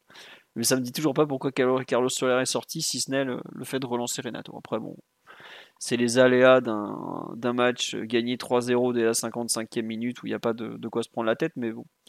Non, euh, on me dit euh, euh, que Soler est attendu avec l'Espagne. N'exagérons rien. Il aura du temps de jeu, parce que c'est quand même un membre du groupe qui a largement eu sa place, qui a gagné sa place. Mais sinon, il il n'est pas non plus spécialement attendu. Et puis, ça lui fera pas de mal de jouer. Soler, il n'a pas joué 90 minutes, je crois, depuis qu'il a quitté Valence. Donc, il est temps qu'il qu'il joue un peu, ce, ce jeune. Bon. Analyse collective, c'est bon, on a fini. Euh, Est-ce qu'il y a quelques joueurs sur lesquels vous voulez revenir? On a un peu parlé du, du match de Ramos. Euh, Mathieu, Titi, on, euh, Nuno? Oui, Nuno, Nuno, il a fait, il a fait un. Je pense qu'il a fait un bon match. il a fait un, il a fait un bon match. Il est, il est sur deux, deux passes hier, même au- au- au-delà de ça, il a, il a plutôt bien animé son couloir. Il a été beaucoup recherché par ses coéquipiers. On a parlé de la fameuse passe de, Messi, mais il y a eu aussi pas mal de euh, d'autres de, de- coéquipiers offensifs qui ont essayé de, de le trouver. Euh, il fait un bon match. Tu as parlé du fait aussi que euh, c'était la première fois qu'on qu'on alignait les deux euh, dans une défense à 4 avec, euh, avec Galette. En tout cas, il a fait un bon match. Il n'a pas été beaucoup euh, challengé par les Auxerrois, c'est vrai aussi. Mais euh, globalement, euh, je suis content de le revoir après euh, un mois. euh, un mois. Euh, trois, c'était quoi Trois semaines sa blessure? C'est combien de temps? C'était 3-4 semaines sa blessure? Euh, ouais, c'est ça, 3-4 semaines. ouais. Bah, il a raté tout le mois d'octobre. Il a été blessé, je crois, le 1er octobre à Benfica et il revient le 26 ou par là. Bon voilà, et donc euh, le, le revoir après, après tout, tout ce temps de blessure, et à un moment où Bernat a plutôt souffert de la comparaison avec, avec Nuno, hein, même si évidemment c'est difficile, c'est un tout autre joueur aujourd'hui, euh, Bernat, mais ouais, moi j'avais dit en début de saison que, que j'aurais aimé euh, voir Nuno être un peu plus décisif. Euh, là, si tu pas de bêtises, il est 5 fois décisif en Ligue 1, du coup avec ses deux passes hier, il en passe à 4 passes. Eh bien, on vient de me l'annoncer sur le live, la deuxième passe, la LFP ne l'a pas validée. Je m'y attendais un peu parce qu'il y a une légère déviation sur le centre, mais bon. Bon, c'est pas grave, du coup, 4 fois décisif. Pour moi, c'est dur de pas le dire décisif sur l'action vu tout ce qu'il fait quand même. Hein. voilà. Voilà, mais sinon, si on restait sur les stats de départ avant que la LFP ne, valide pas, c'était 5 et après en, en Ligue des Champions, il a un but, donc ça ferait 6 fois. Euh, je pense que ce, serait bien d'en avoir un peu plus des, des passes décisives, mais bon, euh, il a le temps d'en faire d'autres sur sur la seconde partie de saison, mais c'est c'est toujours sympa de, le voir jouer. Ce, jeune toujours plein, d'envie. Euh, son la balle d'action sur la seconde non passe du coup euh, sur le but de Solaire. Euh, c'est un peu brouillon. Hein. C'est pas très, clair, mais on le voit se battre avec 3-4 joueurs et réussir du coup à, son en retrait pour Carlos Solaire. Donc non, vraiment, je suis, content de le, voir, de le voir monter en puissance. Je sais pas s'il sera titulaire au Portugal, dont vous en avez parlé au début, mais en tout cas, c'est un joueur toujours euh, que je suis toujours content de, de voir jouer et j'attends à chaque fois ces, ces, compilations par, par PSG Comp sur du Niska euh, sur Twitter à chaque fois donc euh, c'est toujours sympa de le voir. Le choix de la musique est important avant la comp. Très, important, d'accord, je, note. on nous dit, ah oui, le sprint de. Oui, ça c'est autre chose. Est-ce qu'à 40 millions d'euros, on a fait une super affaire avec Nuno? Bah écoutez, au prix des, des arrières latéraux désormais, au prix de l'arrière droit de l'autre côté, euh, peut-être qu'on a fait une très bonne affaire, ou peut-être qu'on a payé l'arrière droit beaucoup trop cher, je sais pas. Mais non, oui, euh, tu as payé au final 37 millions d'euros, si je me trompe pas. Ou 37 plus 7, ouais, dans 44 on l'a payé. 30, euh, ou 38 ou 37, je sais plus, que le Sporting nous avait fait des trucs bizarres. Oui, 38 plus 7, je crois que c'était ça finalement. Donc 45 millions. c'est le prix d'un très très bon joueur mais tu as un très très très très très fort joueur, c'est sûr. Après, aujourd'hui, c'est au moins t'en as pour ton argent. Quoi. C'est pas le cas, euh, loin de là, de toutes les recrues euh, très onéreuses qu'on peut voir dans le, football mondial ces dernières années. Mathieu, j'imagine que tu as apprécié le, match du, du jeune Nuno, même si je sais pas si tu as grand chose à rajouter. Non, non, rien à rajouter. J'ai beaucoup apprécié ce match. J'apprécie toujours beaucoup le joueur, donc rien à rajouter. Euh, on me parler du match de Hakimi. Bah, je, j'avoue, je sais pas trop quoi en penser au final parce que je trouve qu'il a beaucoup souffert d'un truc en première mi-temps, c'est que c'était celui dans la partie du qui avait la partie du terrain soleil. qui avait non mais c'est super gênant n'empêche t'as pas envie d'attaquer au moment où tu te prends le soleil en pleine poire quoi. et euh, ça un joueur de champ il met pas de casquette c'est un peu dommage en plus, des fois, c'est pas le bon sponsor sur les casquettes, est obligé de la rendre. Euh, non, mais ouais, le match d'Akimi, bah, il a fait un peu les mêmes matchs que d'habitude, le pauvre. Euh, quand on lui donne des ballons euh, où on lui demande de créer à partir de rien, il est en difficulté. Quand on arrive à le lancer, ça devient un joueur redoutable, quoi. Enfin, je, je trouve qu'on n'a rien de rien, comment dire, rien appris sur le match d'hier. Il a, une, il a une superbe pointe de vitesse, on le savait déjà. Il est très bon quand il est face au but, on le savait déjà. Euh, il est capable de, de faire des choses très intéressantes quand il est bien lancé et il est un peu en difficulté quand il est joué arrêté. Est-ce que je le trouve sûr techniquement? On, en avait parlé il y a quelques semaines quand on avait fait le, le tour du 11 de départ. On l'avait pratiquement mis comme le moins à l'aise techniquement derrière Donnarumma. Donc. Euh, c'est pas qu'il est pas sûr techniquement, c'est qu'il a des il est incomplet plus exactement, je dirais. Parce que quand on voit les contrôles qu'il est capable de faire en pleine course ou sa technique de frappe, on peut pas dire que c'est un joueur qui est qui est pas bon techniquement, mais il y a des moments où il est incomplet, sa technique de passe euh, est parfois un peu un peu comment dirais-je limité. Ça passe raté dans la surface. Ça, ça, ça peut arriver, bon, bon je sais pas. Moi, ça me choque pas, honnêtement. C'est pas sur un match comme ça qu'on l'attend. Où déjà, il a couru pendant 80 minutes euh, sur il un, a un beau but, surtout. Ouais, et puis il met un joli but, vas-y. Bah, ça rappelle un peu un but qu'il a mis euh, à l'Inter et au PSG d'ailleurs, euh, pour l'un de ses premiers matchs. À Brest, non, c'est ça? Brest, il me semble, Brest. c'est ça. C'est ses premiers matchs Pochettino, donc il le fait bien. Partir en compte comme ça dans l'axe du but, il a la pointe de vitesse pour prendre le dessus, bien lancé par Solaire. Ensuite, finition tranquille. Hier que Costil fait une sortie un peu, peu, académique. On comprend pourquoi il encaisse tous les, tous les tirs cadrés qu'il prend. Costilienne, tu peux dire même. c'est ça. Mais euh, ouais, globalement, non, non, c'est le genre d'action où bah, c'est toujours super intéressant. Hein, de façon de trouver Hakimi lancé, j'ai montré en disant ça. Hmm. Ouais, euh, non, euh, on nous dit j'ai cru qu'il cherchait Mbappé dans quelques secondes. Je pense justement qu'il faisait croire à Costil qu'il cherchait Mbappé plutôt. C'était pas à 3 plutôt. Non, à 3, il met un but, mais pas du tout de la sorte. Le but dont Mathieu parle, hmm. c'est un contre à Brest quand on gagne 4-2 avec on est, c'est l'époque où on était équipe d'Ander Herrera. Je sais pas si vous vous rappelez, c'était pas une belle époque. Ça l'a fallu vite oublier. C'est août. Euh, et, de, et de Ganagay. Et, et, avec l'Inter, si vous voulez revoir, je pense que c'était face à la Roma. Le même but. Voilà. Mais c'est le genre d'action où il est capable comme ça de, finir effectivement très bien. Et voilà. C'était le match où Di Maria avait mis un lob. Et bravo Gaël d'y être allé. T'auras une médaille Gaël.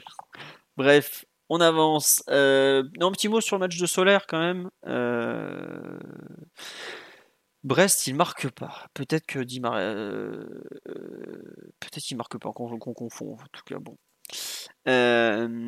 sur le match de Carlos Soler, qui était un peu la, personne qu'on n'avait pas vu venir de, du 11 de départ. Vraiment, bon, il met un but, il fait une passe décisive quand même. Euh, ah si, il marque à Brest, Hakimi, quand même. On n'est pas dans un à parler d'un match qui a eu lieu. On me dit match de Solaire, un match particulier. Euh...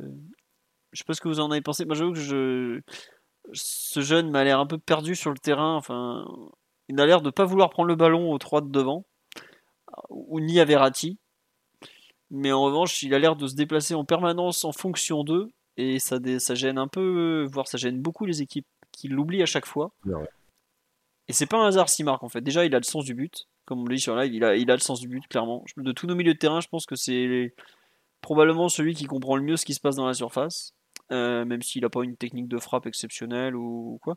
Mais toutes les actions où il a été décisif cette saison, euh, le premier but contre 3, le penalty qu'il va chercher contre 3, le, les deux buts, euh, enfin surtout le but là, le, bon, le but contre Raifa c'est un peu particulier parce que c'était déjà la foire mais c'est des buts où, il se déplace très bien dans la surface, des buts où il comprend très bien ce qu'il doit faire.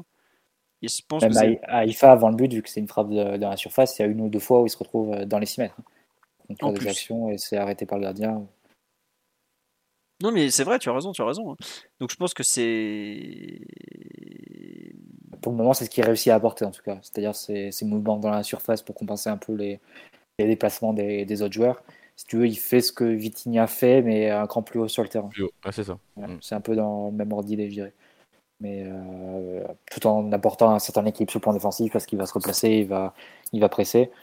Euh, après, si tu veux comparer avec Vitinha, je pense que Vitinha est meilleur pour le moment dans la, dans la lecture défensive, dans la capacité à intercepter, à se mettre sur la ligne de passe et, et ensuite pouvoir enclencher des, des contre-attaques.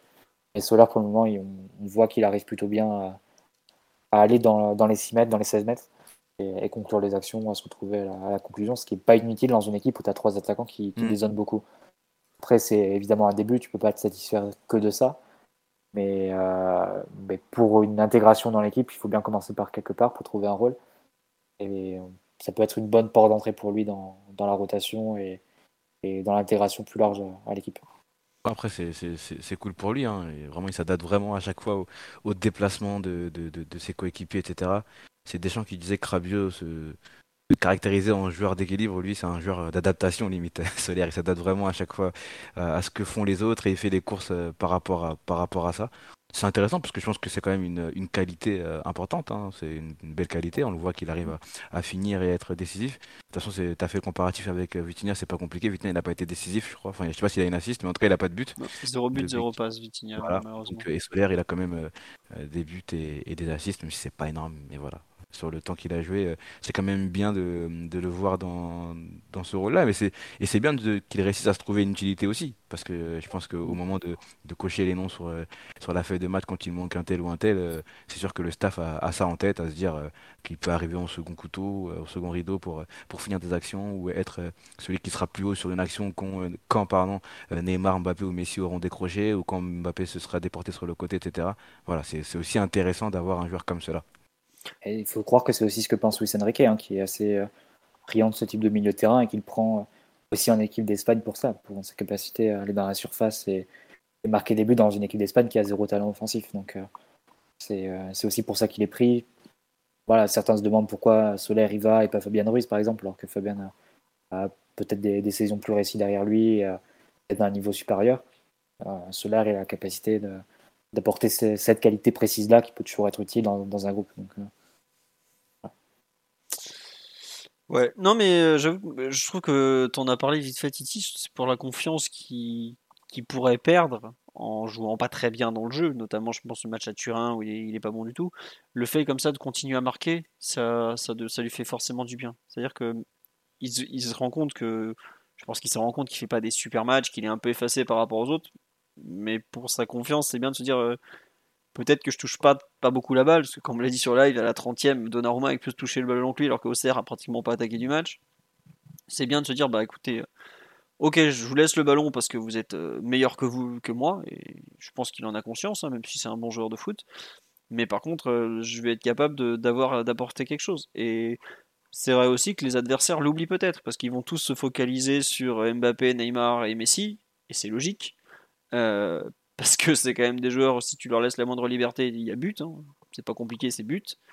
Euh, et finalement, bah, hop, il est là, il est capable d'être au bon endroit au bon moment, il a le geste juste. Et, en attendant de faire mieux, euh, bah écoutez, on se contentera déjà de ça, c'est pas mal. Hein. Oui, sur live, je constatais la même chose avec Sarabia lors de la première année. C'est vrai qu'il y a eu des comparaisons avec la première année de Sarabia, où qui était un joueur utile avant de, couler, notamment à cause du Covid. Mais euh, bah, écoutez, on souhaitera quand même à Carlos Soler de pouvoir euh, peser un peu plus dans la durée que, ce bon Pablo Sarabia, qui va tenter de se relancer à la Coupe du Monde. Bah, Sarabia, faut qu'il se faisait quand même des stats assez incroyables hein, la première année. Mm. Qui marque à tous les tours de Coupe de France, quelque chose comme ça. Ouais, sauf en finale. Ouais, sauf en finale. Mais euh, dans le jeu, c'était pas forcément réjouissant, mais euh, il terminait toujours ses matchs avec, euh, avec un but ou quelque chose. Mais souviens-toi, quand on joue le match retour contre euh, Dortmund, le huitième retour, il est dans une période où il est titulaire. Hein.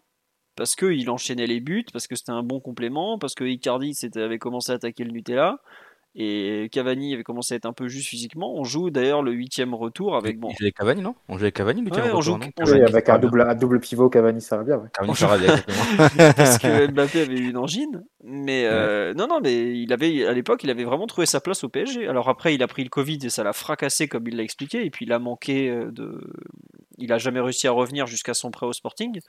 Et puis euh, Pochettino il jouait vraiment sur le côté etc. Les six mois sous Pochettino les six premiers mois jouer sur le côté, il n'a pas, le, il a pas le punch et la capacité à éliminer. Donc euh, ça, le mettait très peu en avant. Ouais, il faisait jouer attaquant. Euh. Non, c'est vrai.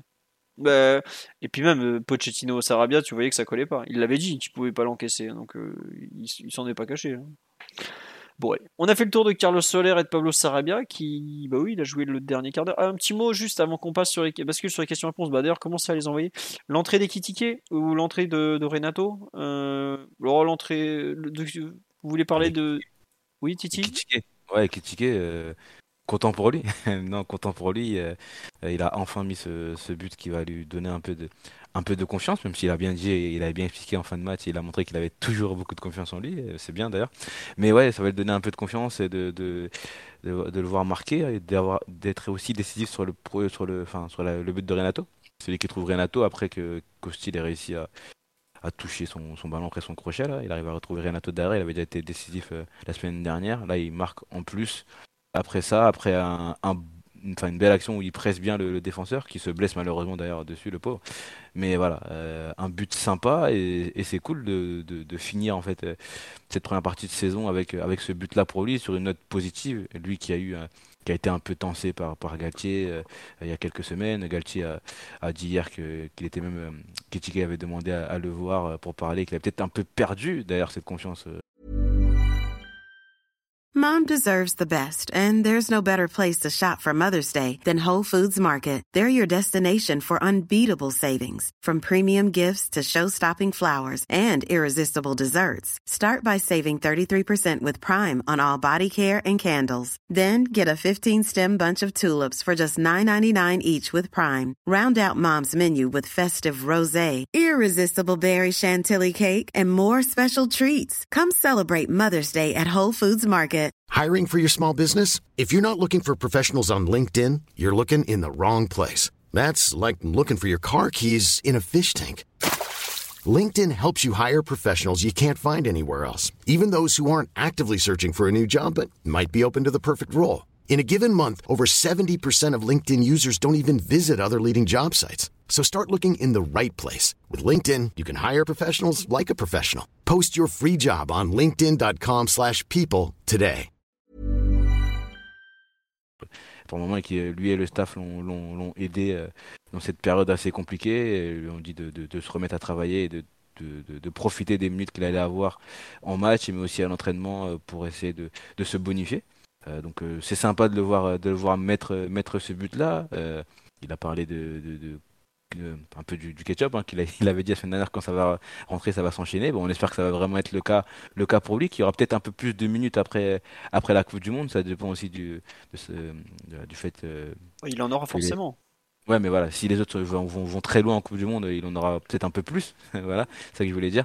Donc ouais, euh, je suis content pour lui. euh, ça va, le- ça va lui donner de la confiance et là il va repartir, il va partir en vacances tranquillement et revenir avec avec encore l'envie de, de marquer d'autres buts, euh, vu que le plaisir que ça lui a donné de mettre ce, ce premier but-là, de voir ses, ses coéquipiers très très heureux pour lui et le, et le chahuter, c'était aussi une, une image sympa et la preuve que le, le groupe vit bien, comme on aime, on aime bien le dire, mais, mais voilà, c'était, je suis content pour lui.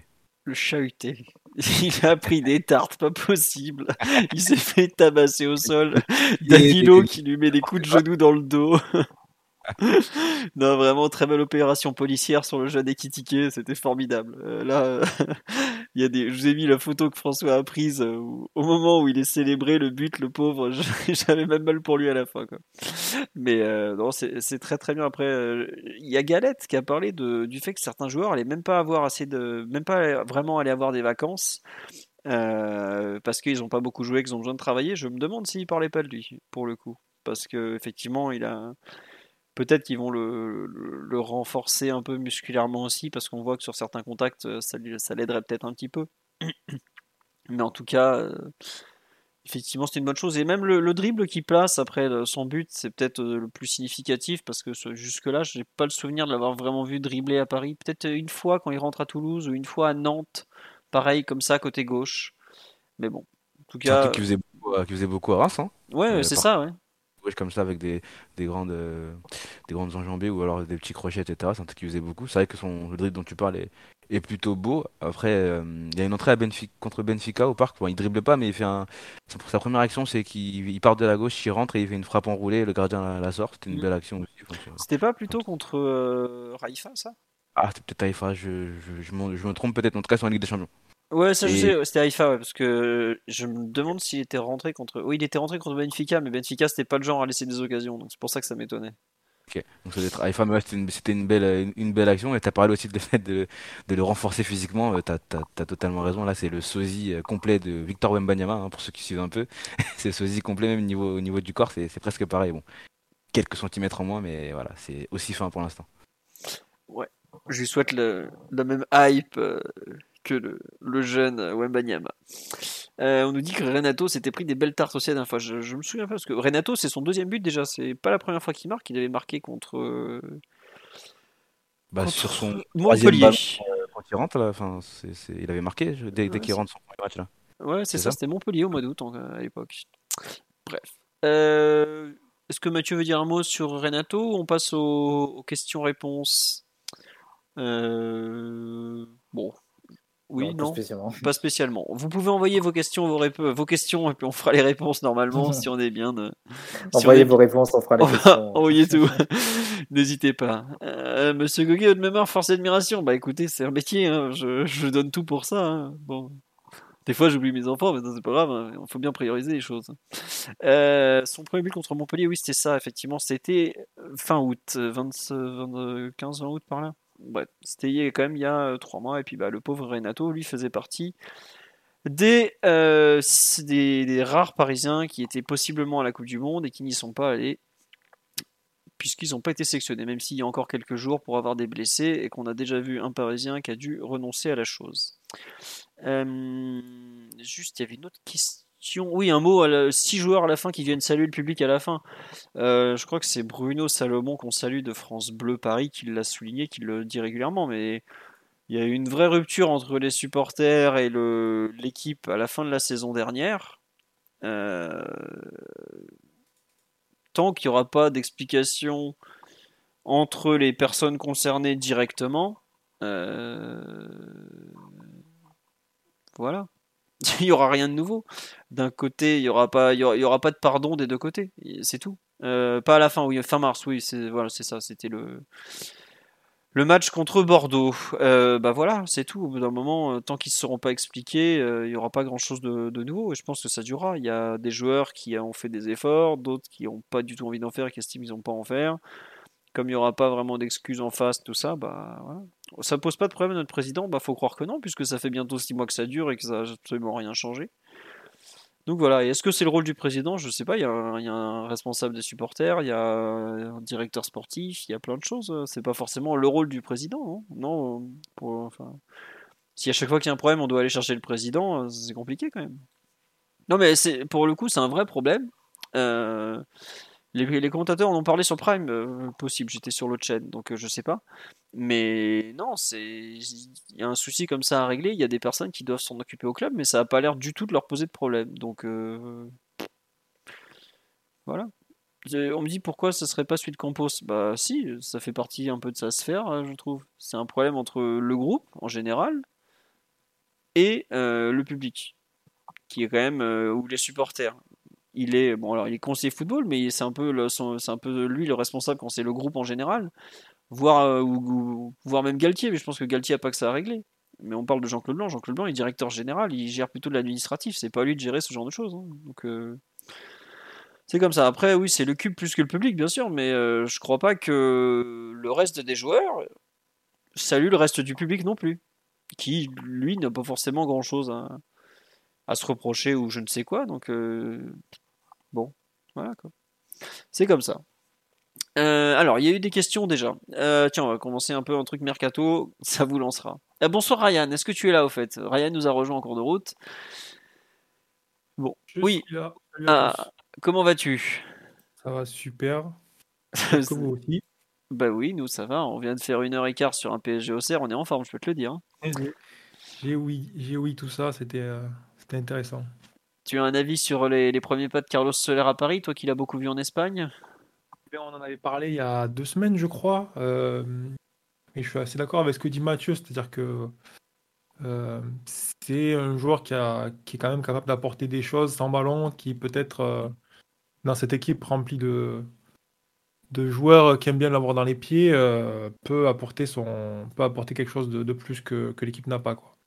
Après, moi, j'ai vraiment des doutes sur sa capacité à le faire sur toute la saison, mais euh, du moment qu'il arrive à être productif, je pense qu'il n'y a pas de problème. Euh, à l'heure actuelle, ça a l'air d'être le joueur numéro euh, peut-être 14, 15. Ouais, peut-être même 16. ouais, et, mais bon, sa contribution est plus que satisfaisante, je pense, sur les derniers matchs. Donc, s'il continue sur cette lancée, peut-être qu'il va pouvoir avoir quelques opportunités un peu plus intéressantes. De toute façon, le mondial va sans doute redistribuer un petit peu les cartes en termes de, en termes de, de, de, reprise du championnat, etc. Quelle que soit l'issue, il y en a qui vont arriver, qui vont avoir besoin de temps pour souffler un peu. Donc, euh, il va y avoir du temps à distribuer. Hein. Ouais. Alors, avant qu'on attaque le live, les questions-réponses, merci à Enfin Voilà Quoi, Sankara, Oral B2 et Shogonis pour les subs en cours d'émission. Plus fort le son de Ryan, j'ai monté le son de Ryan déjà, je, vous me dirai si je le remonte encore. Euh, voilà. Euh, alors, Juste, on avait une question. Est-ce que Joao Félix, c'est une bonne idée pour le mercato d'hiver Je tente de retrouver la question parce que ça a beaucoup défilé d'un coup. Est-ce que ça a un réel intérêt pour vous de faire venir Joao Félix cet hiver? Tiens, bah, Est-ce que tu peux, tu peux, faire répondre Anne oui, Mathieu, et, moi, on va, on va être totalement d'accord. Donc, fais répondre Anne en premier. On va pas être objectif. Non, mais pourquoi vous êtes si emballé que ça par le joueur? C'est une bonne. Euh, enfin, il y a beaucoup de monde qui ne le connaît pas tant que ça parce qu'il jouait à Benfica au départ. Euh, c'est pas vraiment un, club que tout le monde regarde tous les week-ends, hein, on va pas faire semblant. Euh, ensuite, il est parti à Atletico. C'est pas un club que tu as envie de regarder tous les week-ends. Les yeux de Mathieu peuvent vous le confirmer. Bon, pourquoi Qu'est-ce qui vous attire tant chez ce joueur quoi? C'est un très beau joueur à regarder hein, sur un terrain de foot. c'est un joueur d'un niveau technique excellent, d'un niveau créatif aussi excellent, avec des gestes parfois très spontanés et, bah, qui, te, qui sortent vraiment de l'ordinaire. Donc c'est pas forcément ce type de profil aujourd'hui dans le football actuel. En plus, un 9,5-10, donc c'est ça renforce un peu la, mythologie autour. Donc, euh, plus doté, si tu veux aller un peu plus loin dans ses qualités, doté d'un très gros sens du but. C'est un joueur qui finit très bien. Évidemment, c'est euh, marqué, euh, c'était noté dès ses premiers matchs et ses premiers mois à Benfica parce que c'est une année où Benfica change d'entraîneur à mi-saison. C'est Bruno Lage qui prend la, suite et il lance un peu Joao Félix dans l'équipe et il va marquer, je sais pas, peut-être 20 buts, peut-être pas 20 buts, mais 15-20 buts sur la deuxième partie de saison. Et il menait Benfica au titre et il marque vraiment beaucoup, beaucoup. Un très bon jeu tête aussi dans la surface. Euh, c'est un joueur vraiment habile dans la surface de réparation. Après, son grand défaut, c'est euh, déjà il a une irrégularité physique qui l'a empêché d'avoir beaucoup de continuité sur, sur la durée à l'Atlético.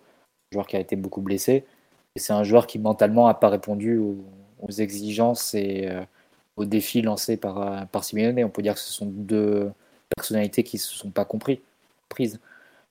Donc euh, voilà, ça n'a pas, ça pas collé de la même façon que ça avait collé par exemple avec Griezmann, dont tu pouvais imaginer que Joao Félix suivrait un peu les, la trace en, venant d'un club un peu, un peu inférieur, même si Griezmann venait carrément du niveau très en dessous avec la Real Sociedad, et que, qu'il allait finir par être un peu modulé et modelé par, par Simone, et ça n'a pas vraiment marché dans, dans ce sens-là parce que la personnalité footballistique du, joueur est une personnalité tout court et sans doute trop différente. Après, je parle peut-être un, peu trop vite au passé, mais c'est vrai que les saisons de Joao Félix, ça se ressemble beaucoup à Atletico. Il y a toujours un moment en septembre-octobre où il est en feu, il gagne les matchs euh, à lui tout seul, mais il porte vraiment l'équipe. Un moment, il se blesse, puis après, c'est une suite d'irrégularités où il sort de l'équipe, il rentre. Il y a quelques échanges avec Simeone qui le, qui le tense un peu en, en conférence de presse qui lui réclame plus d'efficacité, plus de d'efforts, enfin ce genre de choses.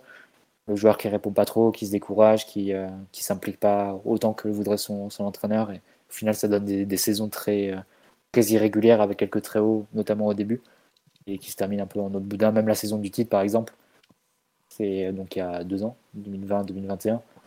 à Félix n'est pas, est pas titulaire à part entière, donc euh, c'est c'est un passage à Atletico qui est assez, assez bizarre. Après, je, je conçois que ça répond, ça répond pas forcément à besoin immédiat du PSG, même si tu peux te dire qu'avoir un nouveau créateur dans, dans l'équipe derrière Neymar et Messi, c'est pas inutile.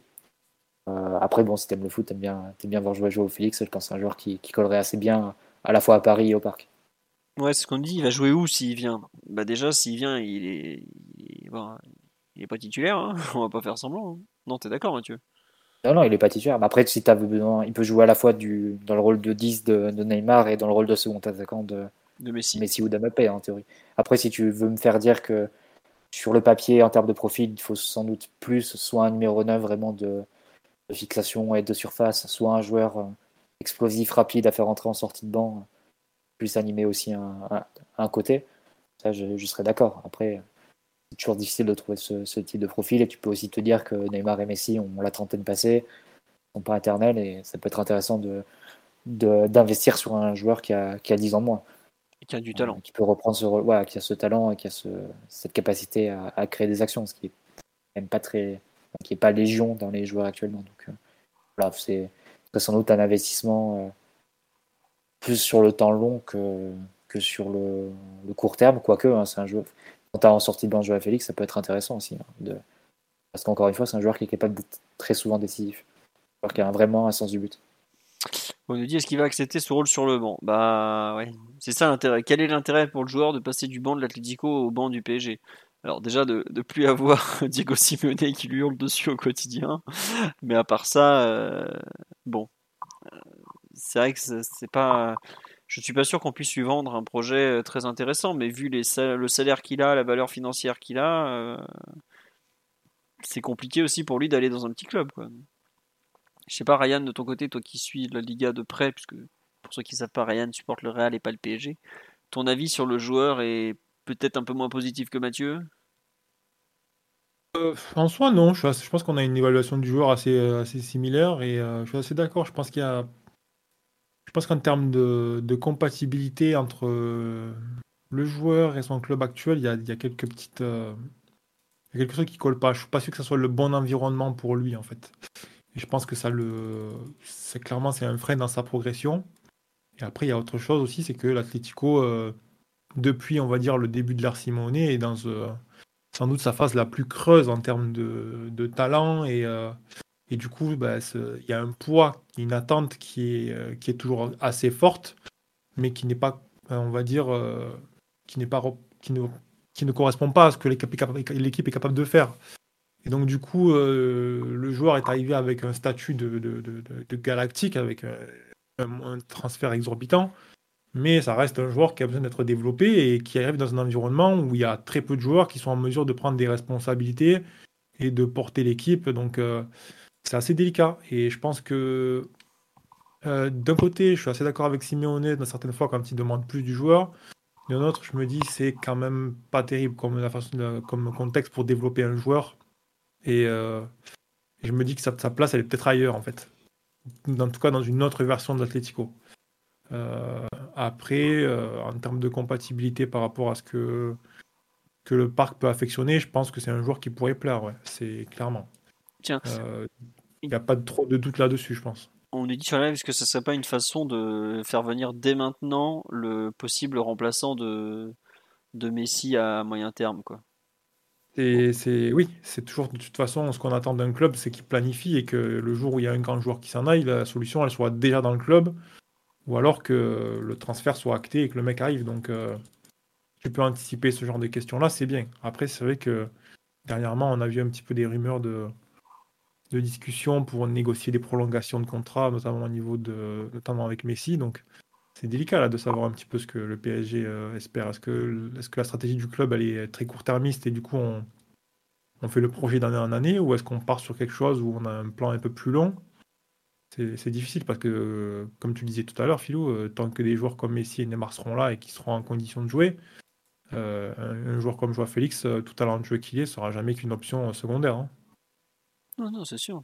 Et puis, il peut- enfin, malgré tout le talent qu'il a, est-ce que c'est dans cette gamme de talents Je suis pas certain non plus, quoi. Enfin, c'est T'as pas. aucun, c'est- t'as aucun joueur dans la gamme de talent de, de Messi Voilà. Neymar. Bah oui, non, mais c'est ce que je dis. ah, c'est, pas méchant du tout envers, Joao Félix, hein, qui est, qui est un joueur vraiment de très très fort, mais ceux du dessus, tu, t'es, il y en a pas beaucoup dans leur, gamme, mais il en fait pas partie. hein, c'est pas méchant. hein, Mais de toute façon, le PSG privilégiera, privilégiera toujours la, la prolongation de Messi. Et je pense que le, club va essayer euh, quasiment jusqu'au bout de, de convaincre Messi de, de prolonger en lui vendant des arguments financiers et sportifs euh, destinés à le convaincre et de repousser son, son départ euh, aux États-Unis. D'ailleurs, à ce propos, je, je serais plutôt assez confiant euh, dans, dans la position du PSG parce que tu vois pas trop dans, dans quel club Messi pourrait aller. Mais, euh, mais c'est évident qu'on donnera toujours la priorité à Messi. Après, est-ce que ça exclurait de base un, un transfert de, de Joao Félix? C'est un nom qui, en tout cas, qui est, qui est ressorti ces, ces dernières semaines et c'est pas si étonnant que ça hein, quand tu, quand tu vois la, la disponibilité possible du joueur dès, cette, dès cet hiver. Encore que les médias proches de l'Atlético, notamment Marca, disent que c'est plutôt Cunha qu'ils aimeraient euh, envoyer en Angleterre après avoir refusé une offre cet, cet été de, de Manchester.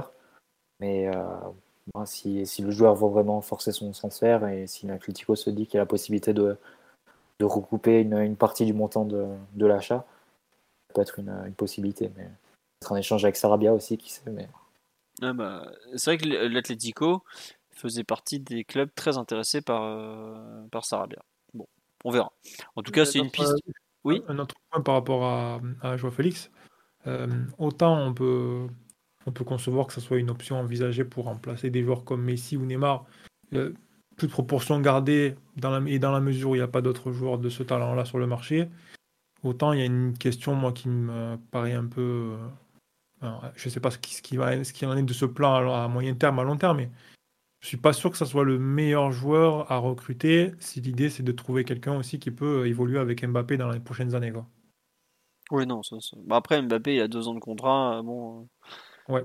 Non, mais PSG pour ça aussi. Je pense qu'il y a tout un. Il y a pas mal de, de- de zones assez, euh, assez floues pour le Paris. Euh, L'avenir à court terme de Neymar euh, bon, semble plus ou moins décidé, mais il y, a, il y a la question de Mbappé et la question de Messi, et ça conditionne énormément de choses. Donc c'est vrai que c'est peut-être aussi difficile pour le club d'évaluer euh, comment, enfin de, de savoir comment se comporter sur le marché. Quoi. Puis tu as aussi l'énorme interrogation de l'après-Coupe du Monde. Très difficile de tirer des plans sur la comète en se disant, sûr, sachant par avance comment Neymar, Messi et Mbappé vont revenir, à quel Ouais. niveau, dans quel Ouais. état psychologique. Et tu peux vouloir couvrir un peu tes arrières aussi en recrutant un quatrième joueur capable de- aussi. C'est vrai que tu parlais de Messi, et c'est vrai que bon, peut-être que Messi, c'est vrai que là, quand on le voit jouer, on se dit, mais il a rien à faire à- en pré-retraite aux États-Unis. Il a encore bien une saison, voire deux, euh, sans problème à haut niveau, quoi. De notre côté, tu te dis, bon, peut-être que s'il gagne le Coupe du Monde avec l'Argentine, il pense qu'il va sentir qu'il a fait le tour et qu'il va peut-être vouloir aussi passer du temps à faire autre chose de sa vie, quoi. C'est un peu. euh, Tiens, on nous demande est-ce que l'idée d'un prêt c'est une possibilité réellement crédible? Ouais, je pense que ouais, c'est crédible. Ouais. Ouais, non, franchement. euh, enfin, si l'option d'achat est fortement conditionnée vers une obligation, je pense. Si on parle Ouais, simple, m'étonnerait. avec une opération, avec une option d'achat euh, obligatoire, euh, là, je pense que c'est quelque chose d'assez. euh, oui, c'est faisable. Oh, même sans obligation d'achat, je, pense que l'Atlético, s'ils peuvent se débarrasser un peu d'un gros salaire pendant quelques mois, ça leur fera pas de mal. Et si tu arrives à peut-être à combiner un truc avec un Sarabia, par exemple, qui d'un coup te servirait beaucoup moins parce que bah, il est pas non plus. Parce que c'est quand même un- sans doute le joueur avec la plus haute valeur marchande de leur effectif. C'est un, club qui roule pas sur l'or. À mon avis, euh, je pense qu'ils sont potentiellement ouverts à le vendre ou à s'en débarrasser sous la forme de prêt s'ils sont sûrs de récupérer une partie de leur bille. Mais renoncer à, une certaine somme pour pouvoir libérer le salaire, quand tu regardes un peu le reste de l'effectif, euh, je te dis que ça, ça serait sans doute pas très intelligent. Quoi. Bon, à suivre en tout cas, mais pour l'instant, c'est surtout les, agents qui tentent de trouver des portes de sortie et tout ça. Euh, autre question qu'on nous avait posée. Euh, attendez, ça sur, on a effacé. Euh, tiens, on va- on va continuer. Est-ce que vous croyez en la piste Hendrik, le jeune de Palmeiras? Bah oui, totalement. Est-ce que je crois qu'il finira au PSG Non, pas du tout. Je pense que Ryan va nous parler de Jouni Califat, Calafat euh, du Real. Califat, Voilà, Califat là, qui est parti encore faire le tour de l'Amérique du Sud. Non, euh, il y a, enfin, ce qui se dit à peu près partout, ce qui est probablement la réalité, c'est qu'il y a trois clubs qui sont très intéressés par, par Hendrik. C'est le PSG, Chelsea et le Real Madrid. Euh, le Real Madrid est à peu près certain de, gagner le gros lot à la fin. Bon, ça leur coûtera 60 millions d'euros, mais ils n'ont pas hésité jusque-là à mettre des grosses sommes sur, des, sur des jeunes Brésiliens. Et méfiez-vous de Chelsea parce que les échos brésiliens disaient que lui, ce qui l'intéressait le plus, euh, finalement, c'est peut-être d'aller jouer à Chelsea, d'aller en première ligue. Donc voilà. Euh, Mais moi, je sais que j'en ai parlé avec des gens un peu de- du milieu, ils sont tous persuadés qu'il finira au Real Madrid et même le PSG, il croirait visiblement sans trop y croire. Donc, euh, C'est difficile de voir un joueur brésilien de cette, de cette envergure-là euh, ne pas aller, en fait, euh, soit ne- éviter la casse Portugal et ne pas passer par l'Espagne. C'est c'est quelque chose que, qui, à, qui, à ce stade, paraît assez difficile, quoi. Pas Mm. forcément Real, hein, mais Barça, enfin, Real-Barça, quoi. Un des deux, c'est difficile. ouais. Sans passer par Porto, sans passer par Benfica et tout, c'est... wow. Directement Non. à Chelsea, comme ça, un Brésilien, là, c'est... Bah, Chelsea, euh, on a fait signer. Quand ils vont chercher Oscar de mémoire, il, va, il vient directement du Brésil. hein. Si Ouais, je-. On est sur un autre, euh, je pense en termes de, de dimension, autant d'un point de vue tant talent, d'un point de vue médiatique, etc. On est sur autre chose là, je pense. Ouais, mais tu vois, regarde. qui a de 16 ans, qui, euh, on parle déjà de lui comme euh, un mec qui va remplacer des grands attaquants. C'est Mm. Non, je suis, je suis d'accord avec toi, mais de plus en plus, on a des, des très jeunes qui arrivent directement du Brésil. Gabriel Jesus, il est parti du Brésil euh, directement à Manchester- City. hein. Euh, c'est Non, non, pour- c'est sûr, c'est sûr. Moi, je pense Lucas que. Cazone. Ouais, non, mais bon, voilà. Aujourd'hui, les clubs anglais mm, n'hésitent pas à proposer des trucs très intéressants à des Sud-Américains parce que euh, ils se rendent compte que bah, c'est, ils ont besoin de talent et qu'ils ont. Ils n'ont pas, euh, ils ont pas envie d'attendre que le gamin fasse l'adaptation au Portugal, comme tu en parlais très justement. Ils lui disent bon, on va l'acheter nous, et puis nous on le Euh. prêtera au Portugal s'il y a besoin. Quoi. Gabriel Martinelli, comme le dit Mathieu, le, le Zinkou. euh, bah... Non, oui, enfin, Ryan, ça, leur rajoute une, ça leur rajoute une plus-value. quoi. C'est sûr que s'il passe pas par le Portu, par Porto, ça évite de le payer peut-être 5 fois plus. quoi. Et de rincer 10 agents en passage. Bon, ça, Aussi. ça, c'est la taxe portugaise. Gabriel Jésus, pardon, euh, j'aime bien l'appeler Jesus, ça, ça lui donne un petit côté euh, un peu plus chatoyant, c'est comme ça. Euh, on nous dit Everton Santos, oui, oui, bah, alors j'espère qu'on parle pas de celui du PSG qui était très mauvais du- des années 2000, mais ouais, le Real avec Casemiro, ils ont fait ça, ils sont allés le chercher à Sao Paulo, ils l'ont envoyé à Porto, puis ils l'ont récupéré parce qu'ils ont vu qu'il était un peu trop bon, quoi. Mais en tout cas, oui, la piste Hendrick, elle est réelle, mais ça va être très, très, très, très, très compliqué de l'avoir. Et pour il y a une personne qui demandait son poste. Alors, il vient à peine de commencer en pro, parce qu'il a 16 ans, il partira pas avant qu'il en ait 18. Euh, bah oui, mais l'ironie, je, suis d'accord, mais Everton Santos, aussi un Brésilien, je crois, qui est dans la liste qui s'appelle pareil. Donc c'est pour ça qu'il y avait de mémoire signé euh, au Portugal. Everton Ribeiro. Il n'y avait pas un Everton Santos aussi qui, est dans, qui a fait une liste du Brésil? Ou c'était peut-être Everton Ribeiro Santos, alors bref, peu importe. Euh, donc, Hendrik, il vient de commencer en pro. Le dernier match qu'il avait joué avec Palmeiras, si je me trompe pas, il jouait avant-centre, d'un 4-3-3. Mais euh, allez voir les vidéos, vous comprendrez que c'est un joueur qu'on. Enfin, c'est pas une pointe, c'est un joueur euh, très complet déjà, avec une explosivité, une capacité à, résister au choc, à avancer avec le ballon. Euh. Et oui, il y avait un Everton Santos à la Copa América 2019, visiblement. Je suis pas, je suis pas zinzin. Et oui, Hendrik est absolument extraordinaire, extraordinaire. Franchement j'ai rarement vu ça en jeune. Il était au tournoi, euh, c'était Montaigu ou c'était euh, Limoges, un des deux tournois de jeunes très connus. Euh, où j'en ai parlé d'un recruteur, m'ont dit franchement, j'ai jamais vu ça. C'est hallucinant. Il avait deux ans de moins que tout le monde, il a mis des races à tout le monde. incroyable, franchement incroyable. C'était Everton Souza, ah, je les confonds tous. voilà, bon, les Brésiliens, Everton, machin, c'est bon quoi, flemme.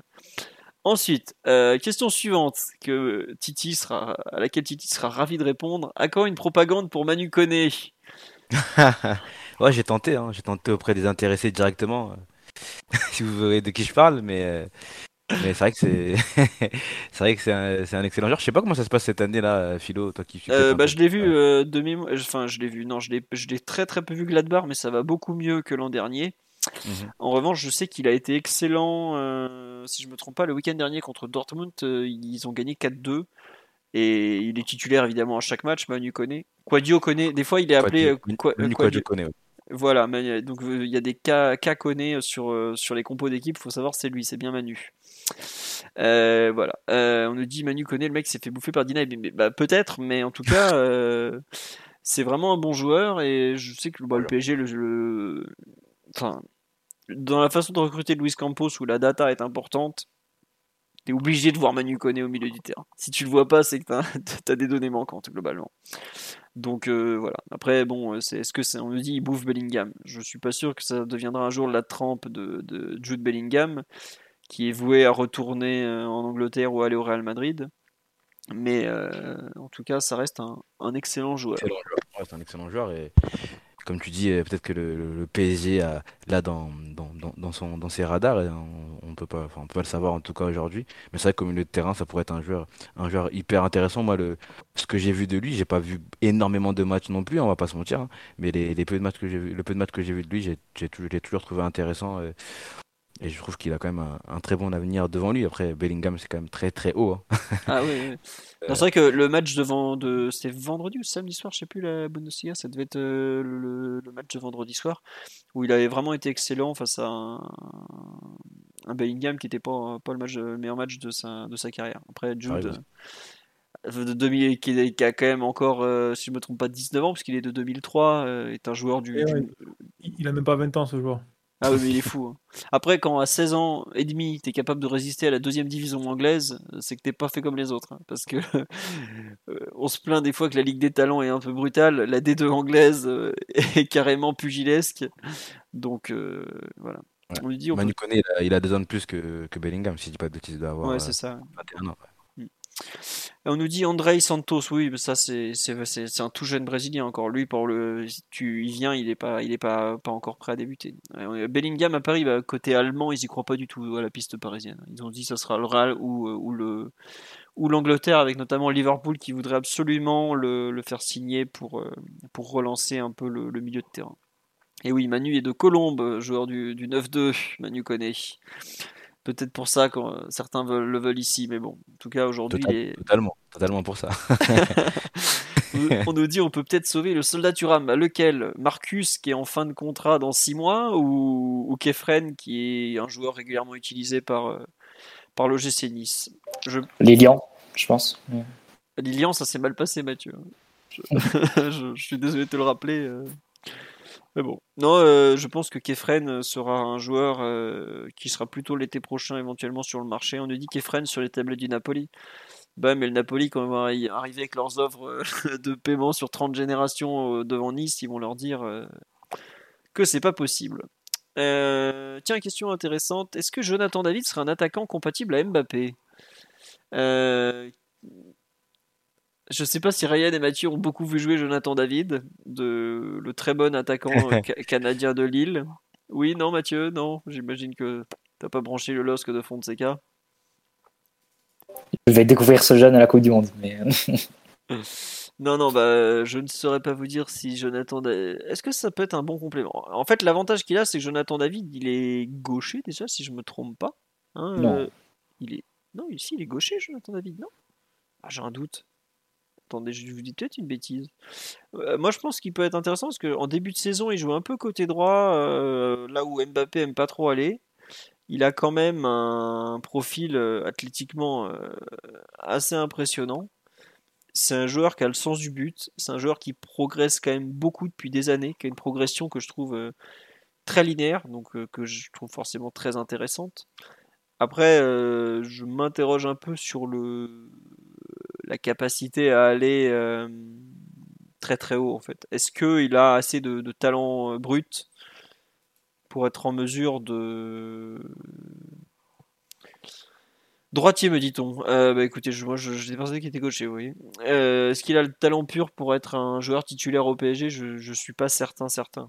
Mais le problème, c'est que pour le savoir, pour le savoir, il faudrait le faire passer par un club intermédiaire et s'il passe par un club intermédiaire, ça sera forcément en Angleterre et ensuite ça va coûter tellement cher que est-ce que c'est une bonne idée Je sais pas.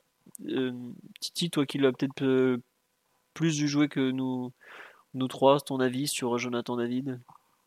Que c'est un bon joueur. Euh, j'ai des doutes sur euh, les mêmes doutes que toi, à vrai dire, les mêmes doutes que, toi. Je trouve que c'est un bon joueur. Je ne saurais pas dire s'il est complémentaire à, Mbappé. Je ne sais pas qui est complémentaire à Mbappé parce que Mbappé, j'ai l'impression que c'est par période. Il y a des moments où il est plus complémentaire avec un type de joueur, d'autres avec avec d'autres. Euh, mais en tout cas, David, c'est un, très bon joueur. Je, ne pense pas qu'il fera le, chemin lead PSG euh, tout de suite en tout cas. Euh, comme tu as dit, peut-être qu'il passera par une autre case. Et après, pour le faire, pour le rapatrier, ça serait, ça serait un peu, un peu trop cher. Euh, en tout cas, c'est un joueur qui a un excellent, un excellent sens du jeu, je trouve. Bah, il, marque quand même plutôt, plutôt pas mal en, ce moment, mais je trouve que dans le jeu aussi c'est, c'est intéressant. Il arrive euh, souvent euh, dans le jeu associatif à, se trouver avec ses, avec ses partenaires. Là, on a vu qu'en début de saison, euh, on avait essayé de, lui mettre Bayo devant et lui était un peu, je sais plus, c'était sur le côté qu'il était ou derrière. Ouais, légèrement à droite. Légèrement à droite, c'est ça. Il jouait dans un. Derrière. Ouais, il jouait un 4-2-3 un peu bâtard où c'était Cabella qui était en soutien. Euh, Joe Bamba, l'intouchable, côté gauche. et, justement. Euh, David à droite. David était un peu à droite, un peu en soutien. Et puis bon, bah, Bayo a commencé à ressortir de, de, façon euh, alcoolisée. Donc ça, c'est, ils ont vite remis Jonathan David en pointe. Et euh, dès qu'ils l'ont remis, ça a été quand même un peu mieux aussi. Faut dire, faut, faut dire ce qui est, c'est que ça a été, ça a été mieux pour Lille, qui est une équipe intéressante avec avec Fonseca. Donc euh, non, non, c'est un, c'est un bon joueur. Après, je, je saurais pas vous dire s'il est vraiment prêt pour jouer, chez nous, quoi. Ouais. Si je, pour parler d'anciens attaquants lillois, je pense que si le PSG devait en faire venir un, ce serait peut-être plutôt Ozymen qui est à Lille, qui est au mm. Napoli, pardon, ouais, qui est que David, notamment parce que hum, Ozymen a peut-être plus la capacité à jouer de haut but pour Mbappé notamment que euh, que là Jonathan David. Voilà. C'est ça le truc, le critère principal quand on parle de qui pourrait être compatible avec Mbappé. Je pense que ce qu'il faut, c'est un joueur qui est capable de jouer de haut but, d'occuper euh, l'espace axial, qui peut-être euh, dézone pas trop, mais c'est quand même dézoné et euh, occupe la surface de réparation. Donc, il faut peut-être plus parler de. Bah, déjà, quand le nom de Lewandowski circulait, on est, on n'est pas trop loin, je pense, en termes de, de, de profil idéal. Even when we're on a budget, we still deserve nice things. Quince is a place to scoop up stunning high-end goods for 50 to 80% less than similar brands. They have buttery soft cashmere sweaters starting at $50, luxurious Italian leather bags, and so much more. Plus, Quince only works with factories that use safe, ethical, and responsible manufacturing. Get the high-end goods you'll love without the high price tag with Quince. Go to quince.com/style for free shipping and 365-day returns. Non, mais je suis d'accord avec toi. Hein. Euh, on nous parle de Léao, le Mbappé. Voilà, quand je lis Mbappé pour jouer avec Léao, je trouve que ça n'a aucun sens. Vraiment, les deux. À gauche. Ouais. Bah oui, les deux jouent à gauche. Vraiment, alors si Mbappé s'en va, tu peux faire venir Rafael Léao, effectivement, c'est un excellent joueur. Mais sinon, voilà. On, nous parle de Roberto Firmino, mais Roberto Firmino, c'est pas forcément un joueur qui va aller euh, frotter devant la surface euh, comme, euh, entre guillemets, Mbappé le, voudrait le faire. Quoi. Firmino, il décroche énormément, il dézone. Au départ, Firmino, c'est un 9,5 par exemple. Qui est, que Klopp, à force de travail, a transformé en, un autre joueur. Et puis bon, il est un peu sur la fin. Il, Firmino, c'est un 91 de mémoire. Donc il, doit commencer à taper les 31 ans. Bon, je suis pas sûr que le PSG ira chercher un joueur pareil. Alors, autre question. Euh, est-ce qu'il y aura, à part les joueurs élites, euh, pour reprendre contre Strasbourg, est-ce qu'on pourrait voir du euh, notamment bah, Pourquoi pas Parce que je pense que le PSG va avoir besoin de jeunes joueurs et dans ceux qui se sont entraînés dernièrement, Ilyes notamment fait partie de ceux qui sont le plus proches du, du groupe pro. Donc il n'y a pas de raison, peut-être qu'il pourrait être là. Et surtout, on va manquer de joueurs en attaque. avec en fait, à la Coupe du Monde, si le PSG veut récupérer des joueurs, il faudrait qu'il y ait ni la France, ni l'Argentine, ni le Brésil, ni l'Espagne qui soient euh, après les quarts de finale. Parce qu'en gros, les quatre équipes en demi vont aller jusqu'au bout, parce que ça sera soit finale, soit petite finale. Donc elles vont être jusqu'au bout de la compétition. C'est quand même assez peu probable qu'il y ait aucune de ces quatre équipes-là euh, qui aille un peu loin dans la compétition. On me dit sur le live, euh, Léo qui revient en phase de poule et Neymar en huitième, je suis pas certain. C'est la Coupe du Monde, les poules sont quand même beaucoup plus accessibles pour les gros que l'euro. Euh, bon, alors peut-être que le Qatar va nous faire un parcours historique jusqu'en demi-finale, comme on me l'écrit sur le live, je sais pas. Mais je cite l'Espagne parce que Sarabia et Solaire, ça fait des places pour d'autres joueurs s'ils sont pas là. Euh, mais il y aura forcément besoin de joueurs en plus. On va pas reprendre l'entraînement à 11. Globalement, à part si on fait que du physique, mais ça va vite être pénible. Je pense qu'il y aura beaucoup de. Tout le groupe élite sera là et je serais pas surpris qu'on ait ben, Ilias Sousni qui monte, qu'on ait un joueur euh, peut-être euh, Noah Lemina qui vienne compléter sur le côté, qu'on ait euh, Garbi sera là aussi, mais lui il est groupe élite. Qu'est-ce qui c'est qu'on pourrait avoir d'autre? Peut-être Ayman Kari sera forcément là au milieu de terrain par exemple, parce qu'on va avoir pas mal de milieux en moins. Derrière, est-ce qu'on n'aura pas un joueur comme Fernandez Vélis qui va prendre un peu du temps de jeu comme euh, Elanash, Younes Elanash. Je pense qu'on aura pas mal de, joueurs comme ça qui vont compléter l'effectif, mais ça me paraît assez évident qu'un joueur comme Ousni euh, sera là parce qu'on va pas avoir d'attaquant, tout simplement. On va, être vraiment en galère devant, à moins qu'il y ait une catastrophe, genre bon bah. Euh, la France et l'Espagne qui se sont sortis dès le premier tour, et même avec ça, il nous resterait encore euh, Messi et, et, Neymar qui devraient aller loin. Donc, bon, il y aura forcément de la place pour des jeunes. Après, est-ce que combien de temps ils vont jouer? Quand est-ce que les autres vont revenir? Bon. Tiens, question aussi il y a ça. Est-ce que Neymar et Mbappé n'ont pas fini leur saison pour le PSG cette année? Qui veut répondre euh, Ryan, Mathieu, Titi? Année 2022 Ouais, elle est terminée. il reste un match euh, le 29, 29 décembre, je il crois. Il reste tellement de matchs. On a joué quand même à peine un tiers du championnat. Je sais pas si les gens se rendent compte. Hein. Non, mais non, non, non, je pense pas. Ça voudrait dire qu'ils reviennent et ils sont démoralisés, c'est ça Ou démobilisés? C'est ce que, c'est ce que bah, dire la Je sais pas euh, le sens de la question, on peut le prendre de plein de façons. Hein, je...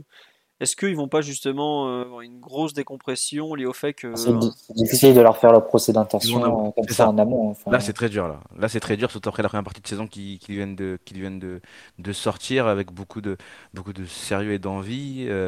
c'est compliqué de, de faire ce procès-là, comme vient de dire Mathieu. Après, peut-être qu'il peut y avoir des décompressions, tu as utilisé ce mot-là, je crois, Philo, un peu après la Coupe du Monde, et ce serait difficile aussi de leur en vouloir, et c'est aussi euh, pour ça que le PSG a parlé de beaucoup impliquer des jeunes ou d'autres personnes, d'autres joueurs, pardon, en seconde, en seconde partie de saison, au retour de la Coupe du Monde. Euh, il peut y avoir quelques, euh, un petit moment de, de, flottement, de battement avec des joueurs qui doivent un peu se reprendre de leur, et se remettre de leurs émotions qu'ils ont, auront vécues au Qatar, positives ou négatives, hein, et même physiquement d'ailleurs.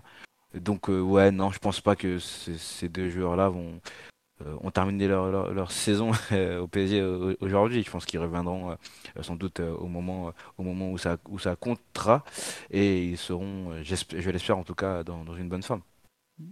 Moi, je m'inquiète un peu pour les s'ils arriveront à garder peut-être pas Messi euh, parce que bon, lui il est un peu dans son monde et c'est pas méchant, c'est vraiment que c'est un jeu à part.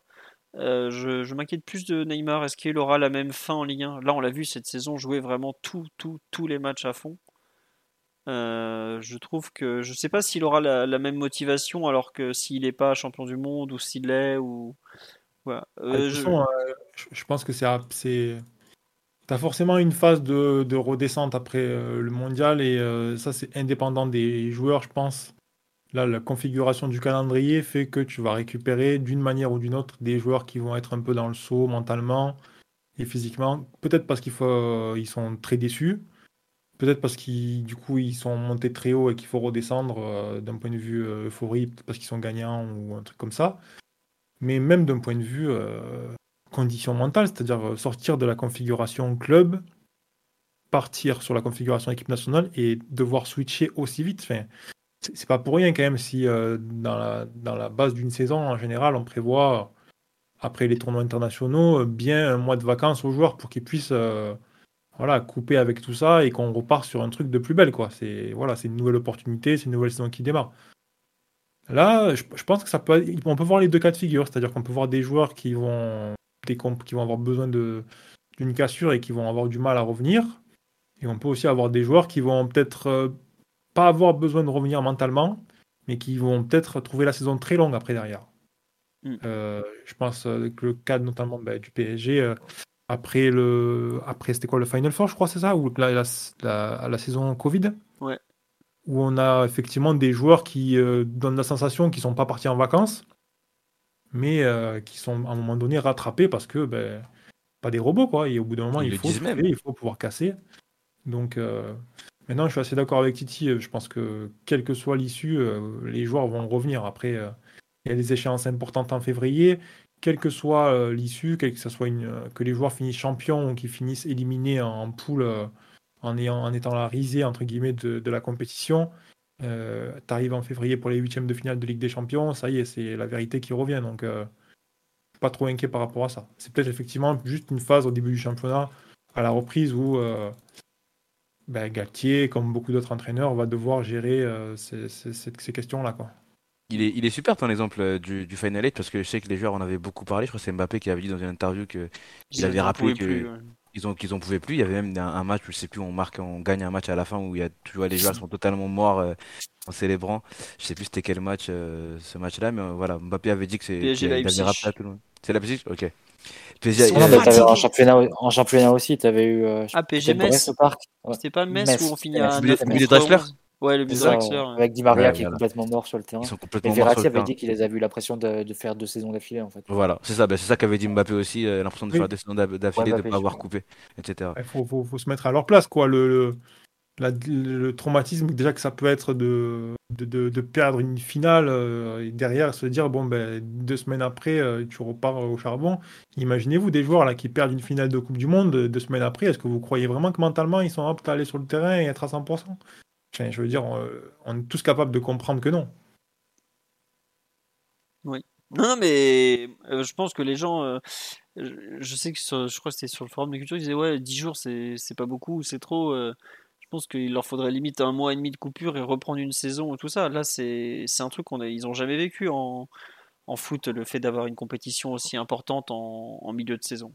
Euh, le seul truc qui peut un peu se comparer, ce serait les, les, clubs qui vont jouer la Coupe du Monde des clubs en milieu de saison, mais ça dure quoi? Euh, Deux matchs. Euh, Trois matchs au maximum. C'est deux matchs, euh, c'est traité comme un tournoi euh, presque international il y a un côté quand même assez prestigieux, pour, surtout pour les joueurs sud-américains, pour qui c'est quelque chose d'assez important, l'air de rien. Mm. Voilà, il y a un truc un peu. Mais est-ce que c'est des compétitions qui sont. Tu vois, c'est pas quelque chose qui. Non. Tu, tu, tu, tu, reviens pas de la Coupe du Monde des clubs euh, perdant en te disant, en, en étant en vrac mentalement, quoi. C'est. Ouais. Non, c'est sûr. Après, je sais que les seuls qui peuvent en parler, ça serait les handballeurs. Parce que c'est un truc très courant. Ils ont le championnat du monde ou l'euro en milieu de saison, en janvier, comme ça, justement, ou décembre. Plutôt janvier, d'ailleurs. Euh, et c'est parfois le retour un peu difficile, mais c'est la première fois, ça leur fait tout drôle. Après, ils ont l'habitude et ils savent faire la bascule. Euh, la question, c'est combien de joueurs côté Paris Saint-Germain vont réussir à faire la bascule sans trop de problèmes? Combien vont être euh, soit abattus parce que le tournoi s'est pas passé comme ils le souhaitaient, soit justement entre guillemets arrivés parce qu'ils ils ont gagné et qu'ils ont plus rien à prouver. Moi, je me souviens de Mbappé qui avait été champion du monde, qui joue à Guingamp où on est horrible à la mi-août et qui dit au micro de Canal Plus après la, rencontre ouais moi je suis pas là pour glander quoi ah oui ça c'est sûr euh, mais ouais, le il était complètement sur la lancée il était même applaudi par le public euh, le changement de statut et tout aussi derrière il y, y, a plein de choses hein. c'est sûr que si tu récupères certains joueurs qui sont champions du monde et certains joueurs qui sont ben, perdants d'une finale ou un truc comme ça ça peut changer la dynamique d'un groupe aussi hein. et tu peux euh, avoir des joueurs qui sont champions et qui n'arrivent pas du tout à se remettre dedans pendant des mois. Donc, euh, Pourquoi tu parles de Paredes Je comprends pas. oh là là. Lui, quand il va rentrer du hein. quand il va rentrer du Qatar à Turin à pied, il va rejouer trois matchs en fin de saison, on va se le récupérer. Ça paraît évident, quoi. Mais bon, c'est comme ça. Euh... c'est vrai qu'Omar pourrait nous parler, euh, s'il était là, de comment ça se passe au rugby, parce qu'ils font leur Coupe du Monde en novembre. Ouais, mais eux, ils s'arrêtent même pas pour les trêves internationales. mais il vient vraiment d'arriver, Omar. C'était pas prévu en plus. Hein, C'était pas un tour de magie. J'ai pas frotté la lampe. Omar, es-tu là? Ah, je suis là, on m'appelle. bah oui, oui, bonsoir. Comment vas-tu? Ça va, les gars, et vous? Attends, je remonte ton son parce qu'on t'entend très mal. Je sais pas où tu es, si tu es sur le téléphone, le casque ou quoi. Alors, je suis sur mon ordi là. Ah bon. j'ai besoin de ton expertise. Comment ils font au rugby quand, il y a la Coupe du Monde en novembre? On se remettre dans le dur top 14 pour la suite. On va aller chercher le Brennus. Comment ils font? Je ne saurais pas te dire. Apparemment, au PSG, ils ont discuté avec les gens du hand pour savoir comment fallait faire. Ah, c'est bien ça. Ah, mais je savais pas. Bah ouais, du monde en cours de saison Ouais, en hand, je crois, il me semble qu'il y a la Coupe du Monde en cours de saison. Oui, championnat du monde, championnat d'Europe, c'est en cours de saison. C'est en bah, la saison de hand est plus ou moins calée sur celle de foot, et le, championnat du monde étant euh, mi-janvier, quoi. Voilà, fin janvier, mi-janvier. On nous dit cette année c'est le 11 janvier visiblement. Ça se passe que dans les sports mineurs, hein. vrai pour ceux qui aiment le hand, excepté le rugby. Sinon, c'est que dans les sports mineurs qu'on fait ça. Donc, euh, je sais pas ce qu'ils leur ont dit, mais je crois que c'était notamment pour l'approche athlétique. Euh, et sur les décrochages psychologiques, sans trop trahir de, secrets, mais bon. Je vois pas trop comment on va faire, ça va être un peu compliqué pour nous. On aura des grands perdants et, un grand vainqueur. En plus, à Paris, as, ouais, les trois devant, là, c'est ça peut. Euh, Ils sont concurrents pour la Coupe du Monde, pour le Ballon d'Or. Pour, euh, ça peut faire séisme. Hein. C'est sûr que quand Kylian va ramener une deuxième Coupe du Monde à 23 ans, ça va être un peu difficile à vivre. S'il se fait sortir par l'Australie, euh, Après, euh, est-ce que ça serait finalement une bonne idée qu'un des trois ramène la Coupe du Monde euh, Des fois, j'en viens presque à me demander est-ce qu'il faudrait pas que ce soit un pays non représenté au PSG Comme ah, faut que ce soit soit Neymar, soit Messi, sinon tu, tu le. Je sais pas en fait, est-ce que c'est bien fait pour le club Je sais qu'il y avait eu des, un peu des tensions et des jalousies. Si Messi gagne, Neymar sera content. Hein. Ouais, c'est pas faux. Après, ouais, je, ouais, Messi éventuellement ça passerait parce que bon, ils peuvent trop rien lui dire, il a tout gagné. Bon, mais je sais, je sais que la Coupe du Monde 2018, ça avait pas forcément euh, été facile euh, à encaisser dans le vestiaire entre certains. Euh, pour, Avec le, légendaire Draxler, moi je suis champion du monde. un illustre brésilien du club. Extraordinaire, Draxler, j'ai oublié ce moment. C'était après la défaite à Montpellier, ça, quand on avait pris. Euh, quand on était en roue libre total, euh, qu'il avait sorti ça à Neymar ou Alves, je sais plus. Moi, je suis. C'était un Neymar, c'était un Neymar, exceptionnel. Donc Neymar lui avait commandé un menu B2 et dit de se grouiller parce qu'il n'aimait pas attendre. Mais bref, c'était une autre époque. Euh... Autre question, est-ce que Titi veut, nous expliquer le défrissage de, de Presco ou on garde pour la dernière question, on en fait une autre avant? Oh, dernière question, dernière question. Alors, euh, tiens, une question pour Ryan. D'où te vient cette connaissance du football, Ryan, toi qu'on entend de temps en temps chez nous pas comment répondre à ça. Est-ce que c'est des connaissances? Est-ce que c'est juste euh, le fait de regarder le ballon, hein, comme, euh, comme beaucoup de gens Après, euh, bah, je suis peut-être un peu plus âgé que, que certaines générations. Moi, je vais avoir 36 ans là, dans d'ici quelques jours. Donc, c'est juste regarder du foot pendant longtemps. Hein. Je pense que. Voilà. Puis à un moment donné, bon, c'est vrai que peut-être je me suis pas mal aussi intéressé à la tactique. C'est vrai que ça remonte au début de Twitter, je crois. Je crois que c'était aux alentours de 2009-2010. Donc. Tu as écrit des articles aussi dessus. Et ça t'aide beaucoup à structurer ta pensée. Je me souviens d'avoir corrigé un article à toi sur la façon dont Zidane avait transformé le jeu du Real pour le faire coller plus aux, qualités de Cristiano Ronaldo notamment. Après, c'était des choses vraiment très ponctuelles. Je me suis vite rendu compte que c'était pas, ça m'intéressait pas spécialement d'écrire, mais que par contre j'aimais beaucoup euh, analyser les matchs. Mais après, c'est vrai que moi je dois aussi, modestement, hein, dans, ce que je suis capable de faire et tout, euh, je dois beaucoup à la communauté espagnole euh, Écosse del Ballon qui, qui a été une, formation euh, presque accélérée de, connaissances et de compréhension du foot. C'est, c'est un site internet avec un niveau d'analyse que j'avais jamais vu jusqu'ici et pendant peut-être 3, 4 ans, 5 ans, ça a été tous les jours des conversations, des commentaires, plus articles qui postaient les émissions de radio et tout. Donc c'est vrai que ça permet de, de, de, de, comprendre certaines choses. Quoi. Et c'est vrai que certains principes dans le foot après qui disparaissent pas. Le foot évolue, mais il y a des choses qui changeront jamais. Quoi. On nous demande le nom du site. Alors je vais vous l'écrire. Les échos du ballon en espagnol en gros. C'est pas très compliqué, voilà. Euh, je sais jamais s'il y a un H ou pas. Il y a un H à Ecos del Ballon ou pas? C E C O S L comme euh, EL, ballon comme ballon. Voilà. Euh, c'est entièrement en espagnol. Et d'ailleurs, je crois qu'il y a Alexis qui est dessus régulièrement aussi à commenter dans les. Ouais, après, euh, le, malheureusement, euh, le site a fermé. Il y a ah. bientôt, deux ans maintenant, je crois, quelque chose comme ça. Ah un peu plus. Peut-être plus, je sais pas en fait. Mais ben, la, preuve un petit peu de, la qualité qu'il y avait sur ce site, c'est que ben, aujourd'hui, la moitié des, des, mecs qui écrivaient et qui commentaient sur ce site bah, il y a une moitié qui, sont dans des clubs professionnels euh, espagnols et l'autre, ou même euh, étrangers, anglais, etc. Et l'autre qui, qui font du journalisme euh, de niveau, on va dire, national autour du foot en, Espagne. Donc, hmm. il y, en a deux ou trois qui sont dans le staff de la Real Sociedad. Il y a Miguel Quintana qui est sans doute un, plutôt connu d'un point de vue de la communauté football qui lui est à DAZN maintenant, je crois, qui était passé par Marca. Il y a deux, trois gars qui sont dans des clubs de division 1 et division 2 espagnol. Il y a des gens qui font du scouting, il y a des gens qui ont monté leur agence et tout. Donc euh, voilà, faut... ça a été un privilège d'apprendre de, de, commenter le foot et de lire des, du foot euh, avec ces mecs-là. Quoi. On nous demande ce qu'il y a Fred Hermel? Alors c'est typiquement tout ce qu'il n'y avait pas sur ce site. Voilà, Exactement tout le contraire. Vraiment, c'est... Voilà. c'était très très bien. Non, mais sinon, pour, pour, ceux qui se demandent aussi, le fait de regarder vraiment les matchs, d'être concentré sur la rencontre, de, euh, des fois même de noter pendant le match certains trucs, euh, d'avoir des. de pas avoir euh, la moitié du temps sur le téléphone à regarder le téléphone plutôt que le match. Ça aide aussi pour analyser les rencontres.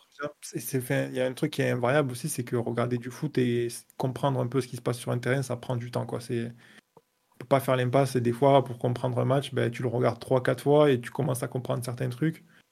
Mais enfin vraiment je je, peux pas pas euh, souligner autant l'importance de cette communauté parce que quand tu parles d'un match et que tu as peut-être 20 ou 30 personnes qui sont capables de faire des bonnes analyses qui commentent et qui te font réfléchir c'est c'est un truc qui est vachement euh, nourrissant et forcément tu progresses quoi. Moi je me dois juste le, le fait d'avoir été intéressé mais après j'ai eu la chance d'être euh, présent sur euh, Twitter et d'autres plateformes à une époque où il y avait vraiment des pointures qui parlaient de foot toute la journée, tout le temps. Et c'était juste euh, de l'enseignement de haute qualité. Ouais. Après, tu as encore des, des endroits sur, sur Internet où tu as des, des analystes qui partagent leurs connaissances, même si ça devient de plus en plus payant, tout ça. Quand as les... Comment il s'appelle le site allemand Bon, après, il faut parler allemand, mais qui est archi pointu.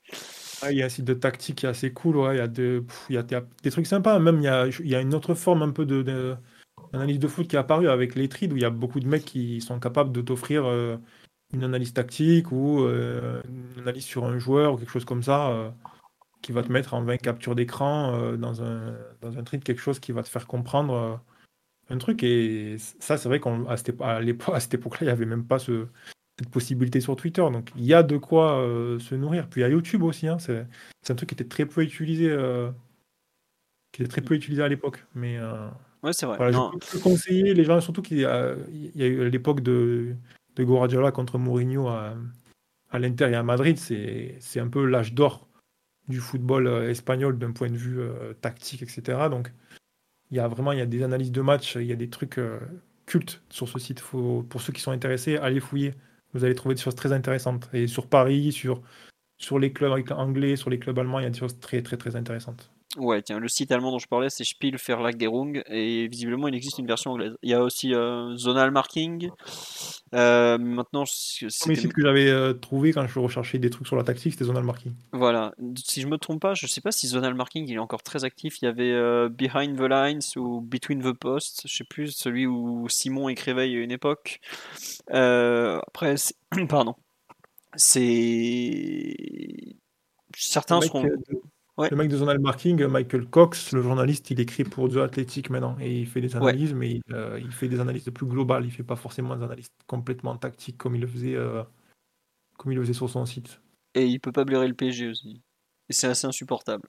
Enfin, je, je, je, suis euh, abonné à Vie Athletic pour d'autres sports que le foot, mais les analyses du PSG de, de Michael Cox me, me sortent par les yeux régulièrement. Il y a des biais d'analyse qui sont euh, insupportables. Donc euh, voilà pourquoi je, je, vous le recommande, mais prenez du recul quand vous pouvez le lire parce que c'est parfois énervant à quel point il y a de la mauvaise foi. Il y a un peu trop de culture anglo-saxonne anti-PSG derrière. Donc, euh, mais ça, ça, reste très intéressant sur plein de, plein de thèmes. Après, il y a aujourd'hui, il y a une grosse part d'analyse qui est beaucoup orientée data, tout ça, qui n'existait pas du tout à l'époque dont parle Ryan, beaucoup moins en tout cas et, qui euh, est un, autre angle d'analyse très intéressant. Oui, Via Athletic, on ne cesse de recommander, euh, pas forcément pour la partie. Si vous êtes intéressé que par le PSG, c'est pas du tout un, truc que je vous recommande. Mais si vous êtes intéressé par d'autres d'autres sports, par euh, d'autres sur la première ligue aussi, c'est quand même vachement intéressant. Mais c'est pas vraiment un truc orienté Ligue 1. Ça, de temps en temps, ils vont faire un article, mais c'est tout. Il doit y avoir un article sur le PSG tous les trois mois pour vous donner une idée. Euh, on lui dit doit-on rapatrier de Bundesliga Randall Colomoni dès l'année prochaine? Coparena, oui, en France. Excellent travail de Coparena. J'ai oublié de les citer. C'est probablement le média français le plus qualitatif aujourd'hui. Alors, c'est payant parce que ça coûte cher. T'as fait, as fait des trucs dessus en plus, celui-là, non? Euh, J'ai fait des trucs avec eux. Moi, j'ai fait que, des, que de l'audio. J'ai pas fait de l'écrit avec eux. D'accord. Sur les cahiers du foot aussi, à la base, qui, les trois là, ils écrivaient des trucs vraiment sympas. La Flo. Euh, Christophe et Raphaël. Raphaël et Christophe, ouais, voilà, c'est ça. Ils, vraiment, depuis, depuis longtemps, ils partagent des choses intéressantes et ils, ils font de l'analyse football. Et il y a même, euh, comment il s'appelle celui qui est passé à la télé maintenant euh, Julien Momon Ouais, c'est ça. Mais il est au Havre euh, maintenant. Il est au Havre avec Mathieu Bonnemer. Qui avait un site, qui avait un site internet vraiment cool. Qui je me rappelle qu'il m'avait passé un coup de fil. peut-être 10 ans maintenant pour parler du Real Madrid à l'époque où c'était juste un, un, étudiant en journalisme. Et vraiment, déjà d'entrée, ces gars-là, ils avaient ils avaient un intérêt pour la tactique et tout. Et d'un point de vue de la communauté française, euh, on peut dire que c'est des mecs qui ont lancé des choses vraiment très intéressantes aussi. Quoi. Ouais, euh, ils, ont, ils ont écrit plusieurs livres pour les cahiers du foot, notamment comment regarder un match de foot, euh, comment gagner un match de foot. Les démanagers à l'époque, ils s'appellent. voilà. Le travail de, de faute tactique, le travail de Victor Le Fâcheux aussi. Qui, le Faucheux, Victor, ancien du podcast. Voilà, Moi, je ne peux pas tous les citer, mais ça fait partie des noms qui ont, si vous, si vous êtes intéressé au foot, à la tactique, à la compréhension de ce qui se passe sur un terrain et tout, il faut, faut aller regarder ce qu'il propose, vous allez apprendre des choses. Je vous, si vous voulez écouter Victor euh, dans le podcast d'avant-finale de Ligue des Champions le dimanche autour de 11h qui avait brisé nos espoirs. C'est le pire podcast que j'ai écouté aujourd'hui. Il m'a vraiment brisé mes espoirs le, dès le matin, c'était terrible. il, vous a, en fait, on était là genre ouais, le, Bayern, ils, ont pas fait trop les malins contre Lyon. Et là, Victor a fait hein, en fait. Euh, c'est pas, pas vraiment ça le Bayern. Il joue une, sorte de perfection de football collectif et tout. Et bon, malheureusement, il avait plutôt été dans le juste à, l'issue de, la rencontre, mais on s'était fait engueuler parce que Victor était un peu trop euh, en faveur du Bayern. Euh, enfin, pas en faveur, mais il était très très euh, très très enthousiaste par le travail de Flick, qui bah, était effectivement excellent. Euh, on nous parle de SoFoot, mais SoFoot fait rarement de papier tactique à part ceux de Maxime Brigand, si je me trompe pas. Mais SoFoot est plus dans l'actualité générale. Là, on parle vraiment d'une façon d'analyser le foot où SoFoot accueillait à un moment les, leçons tactiques de Marcus Kaufmann, qui, si nous écoute, on embrasse. Mais voilà, mais Marcus a complètement arrêté d'écrire. Il a un travail aujourd'hui. oui, sur Coparena, j'avais fait le retour sur la saison 2007-2008 du PSG et j'avais fait les premiers pas de Marco Verratti sous les couleurs de Pescara où on avait revu des vieux matchs de jusqu'à 2008 euh, de série C ou D, je sais plus, où c'était super intéressant de voir euh, petit Marco, euh, voilà. Voilà. Il y avait la chaîne YouTube de Simon qui n'est plus beaucoup alimentée. effectivement, il y avait le petit mot dièse que Titi, a, Titi a participé pendant. Co-fondateur, Titi, non C'est ça? Fondateur, ouais, avec les, avec les autres. voilà. Bah écoutez, bon, on a assez parlé de Mercato, de tout ça. Est-ce qu'on parle donc du fameux défrisage de bah, Kim défrisage Ah bah oui. Est-ce que, tu veux une définition du défrisage euh? Déjà, parce que bon, euh, on est quand même un podcast euh, où capillairement nous avons de tout. Je, je, suis pas spécialiste, je vous trouve une belle photo de Presco. Voilà, explique-nous la technique du défrisage. Alors c'est une action de modification de la structure du cuir chevelu par des procédés chimiques visant le plus souvent à rendre plus raide, voire supprimer totalement la boucle du cheveu. Donc définition que m'a donnée Tara, d'ailleurs, on, on la salue en train de regarder avec son chat sur les genoux, donc on la salue. On la salue, non mais voilà, c'est un peu pour, euh, on va dire, se, lisser les cheveux peut-être, je sais pas si c'est le bon mot, mais c'est ce qu'a utilisé, j'ai l'impression qu'il me sur les sur la dernière faute sur sa dernière sortie d'hier.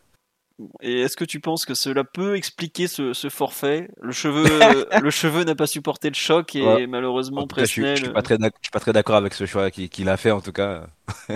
et c'est peut-être pour ça aussi que non mais blague à part, ouais.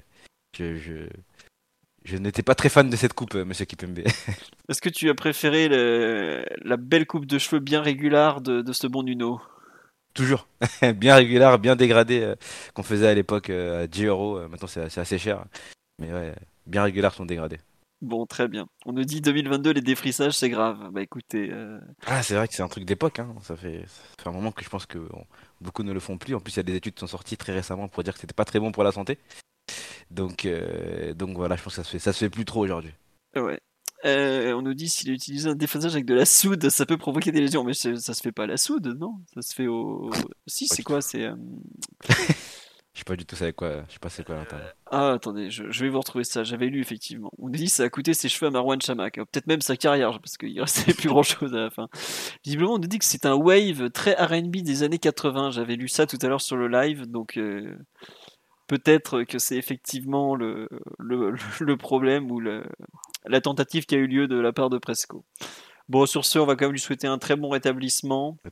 Même si, on, comme on demande sur live, le Kimpembe crâne rasé comme durant le Final 8, je pense que le quart de finale passe par là en tout cas. Euh, donc, il euh, n'y a pas le choix. Allez, on nous dit que 200 personnes ont attendu cette fameuse explication toute la soirée. Bah, c'est possible. On espère que vous avez en tout cas apprécié les explications de Titi, même s'il y avait un petit côté lecture d'exposé, comme on me l'a signalé. Totalement. j'ai totalement lu la, définition de Tara. Bon, bah écoutez. En tout cas, on vous remercie beaucoup pour votre fidélité, vos subs, que Kazak est venu en cours de route rajouter son sub. Euh... On sait pas du tout quand sera le prochain podcast. J'avoue, j'ai pas du tout réfléchi à qu'est-ce qu'on va pouvoir faire comme thème pendant la, Coupe du Monde. Peut-être qu'on fera des, petits retours sur les, 20 premiers matchs. On avait fait un premier bilan de, Galette après, euh, je crois que c'était 10 matchs. Euh, peut-être qu'on fera un podcast historique. Euh, est-ce qu'on fera des podcasts comme ça, un peu mélange questions-réponses, analyse, petit tour des Parisiens à la Coupe du Monde On verra. je sais pas trop si on. Je pense pas qu'on fera des podcasts sur les matchs amicaux. Et euh, est-ce qu'on fera des trophées de mi-saison? Franchement, je sais pas. N'hésitez pas à proposer des, idées euh, sur le. Je lis le hashtag Culture PG Live dans la semaine, euh, malgré tout. Donc, si vous avez des, idées, n'hésitez pas à les balancer. Ou dans les commentaires sur YouTube quand je uploaderai la vidéo demain. Il n'y a pas de souci. On regardera ça, on écoutera ça avec grand plaisir. En attendant, on va vous souhaiter une bonne soirée, une bonne nuit, une bonne journée à tous ceux qui vont nous écouter en replay demain. Qu'est-ce que je voulais vous dire d'autre? Je sais plus. Bah écoutez, à très vite. Et oui, non, le site va continuer à tourner en attendant le, retour de, la compétition et du Paris Saint-Germain. Voilà. Au revoir tout le monde. Bonne soirée, bonne nuit. Bonne soirée. Bisous. Omar, tu... on t'entend ou t'entends pas? Ciao, bisous à tous. Voilà, bisous. Simon aussi vous embrasse.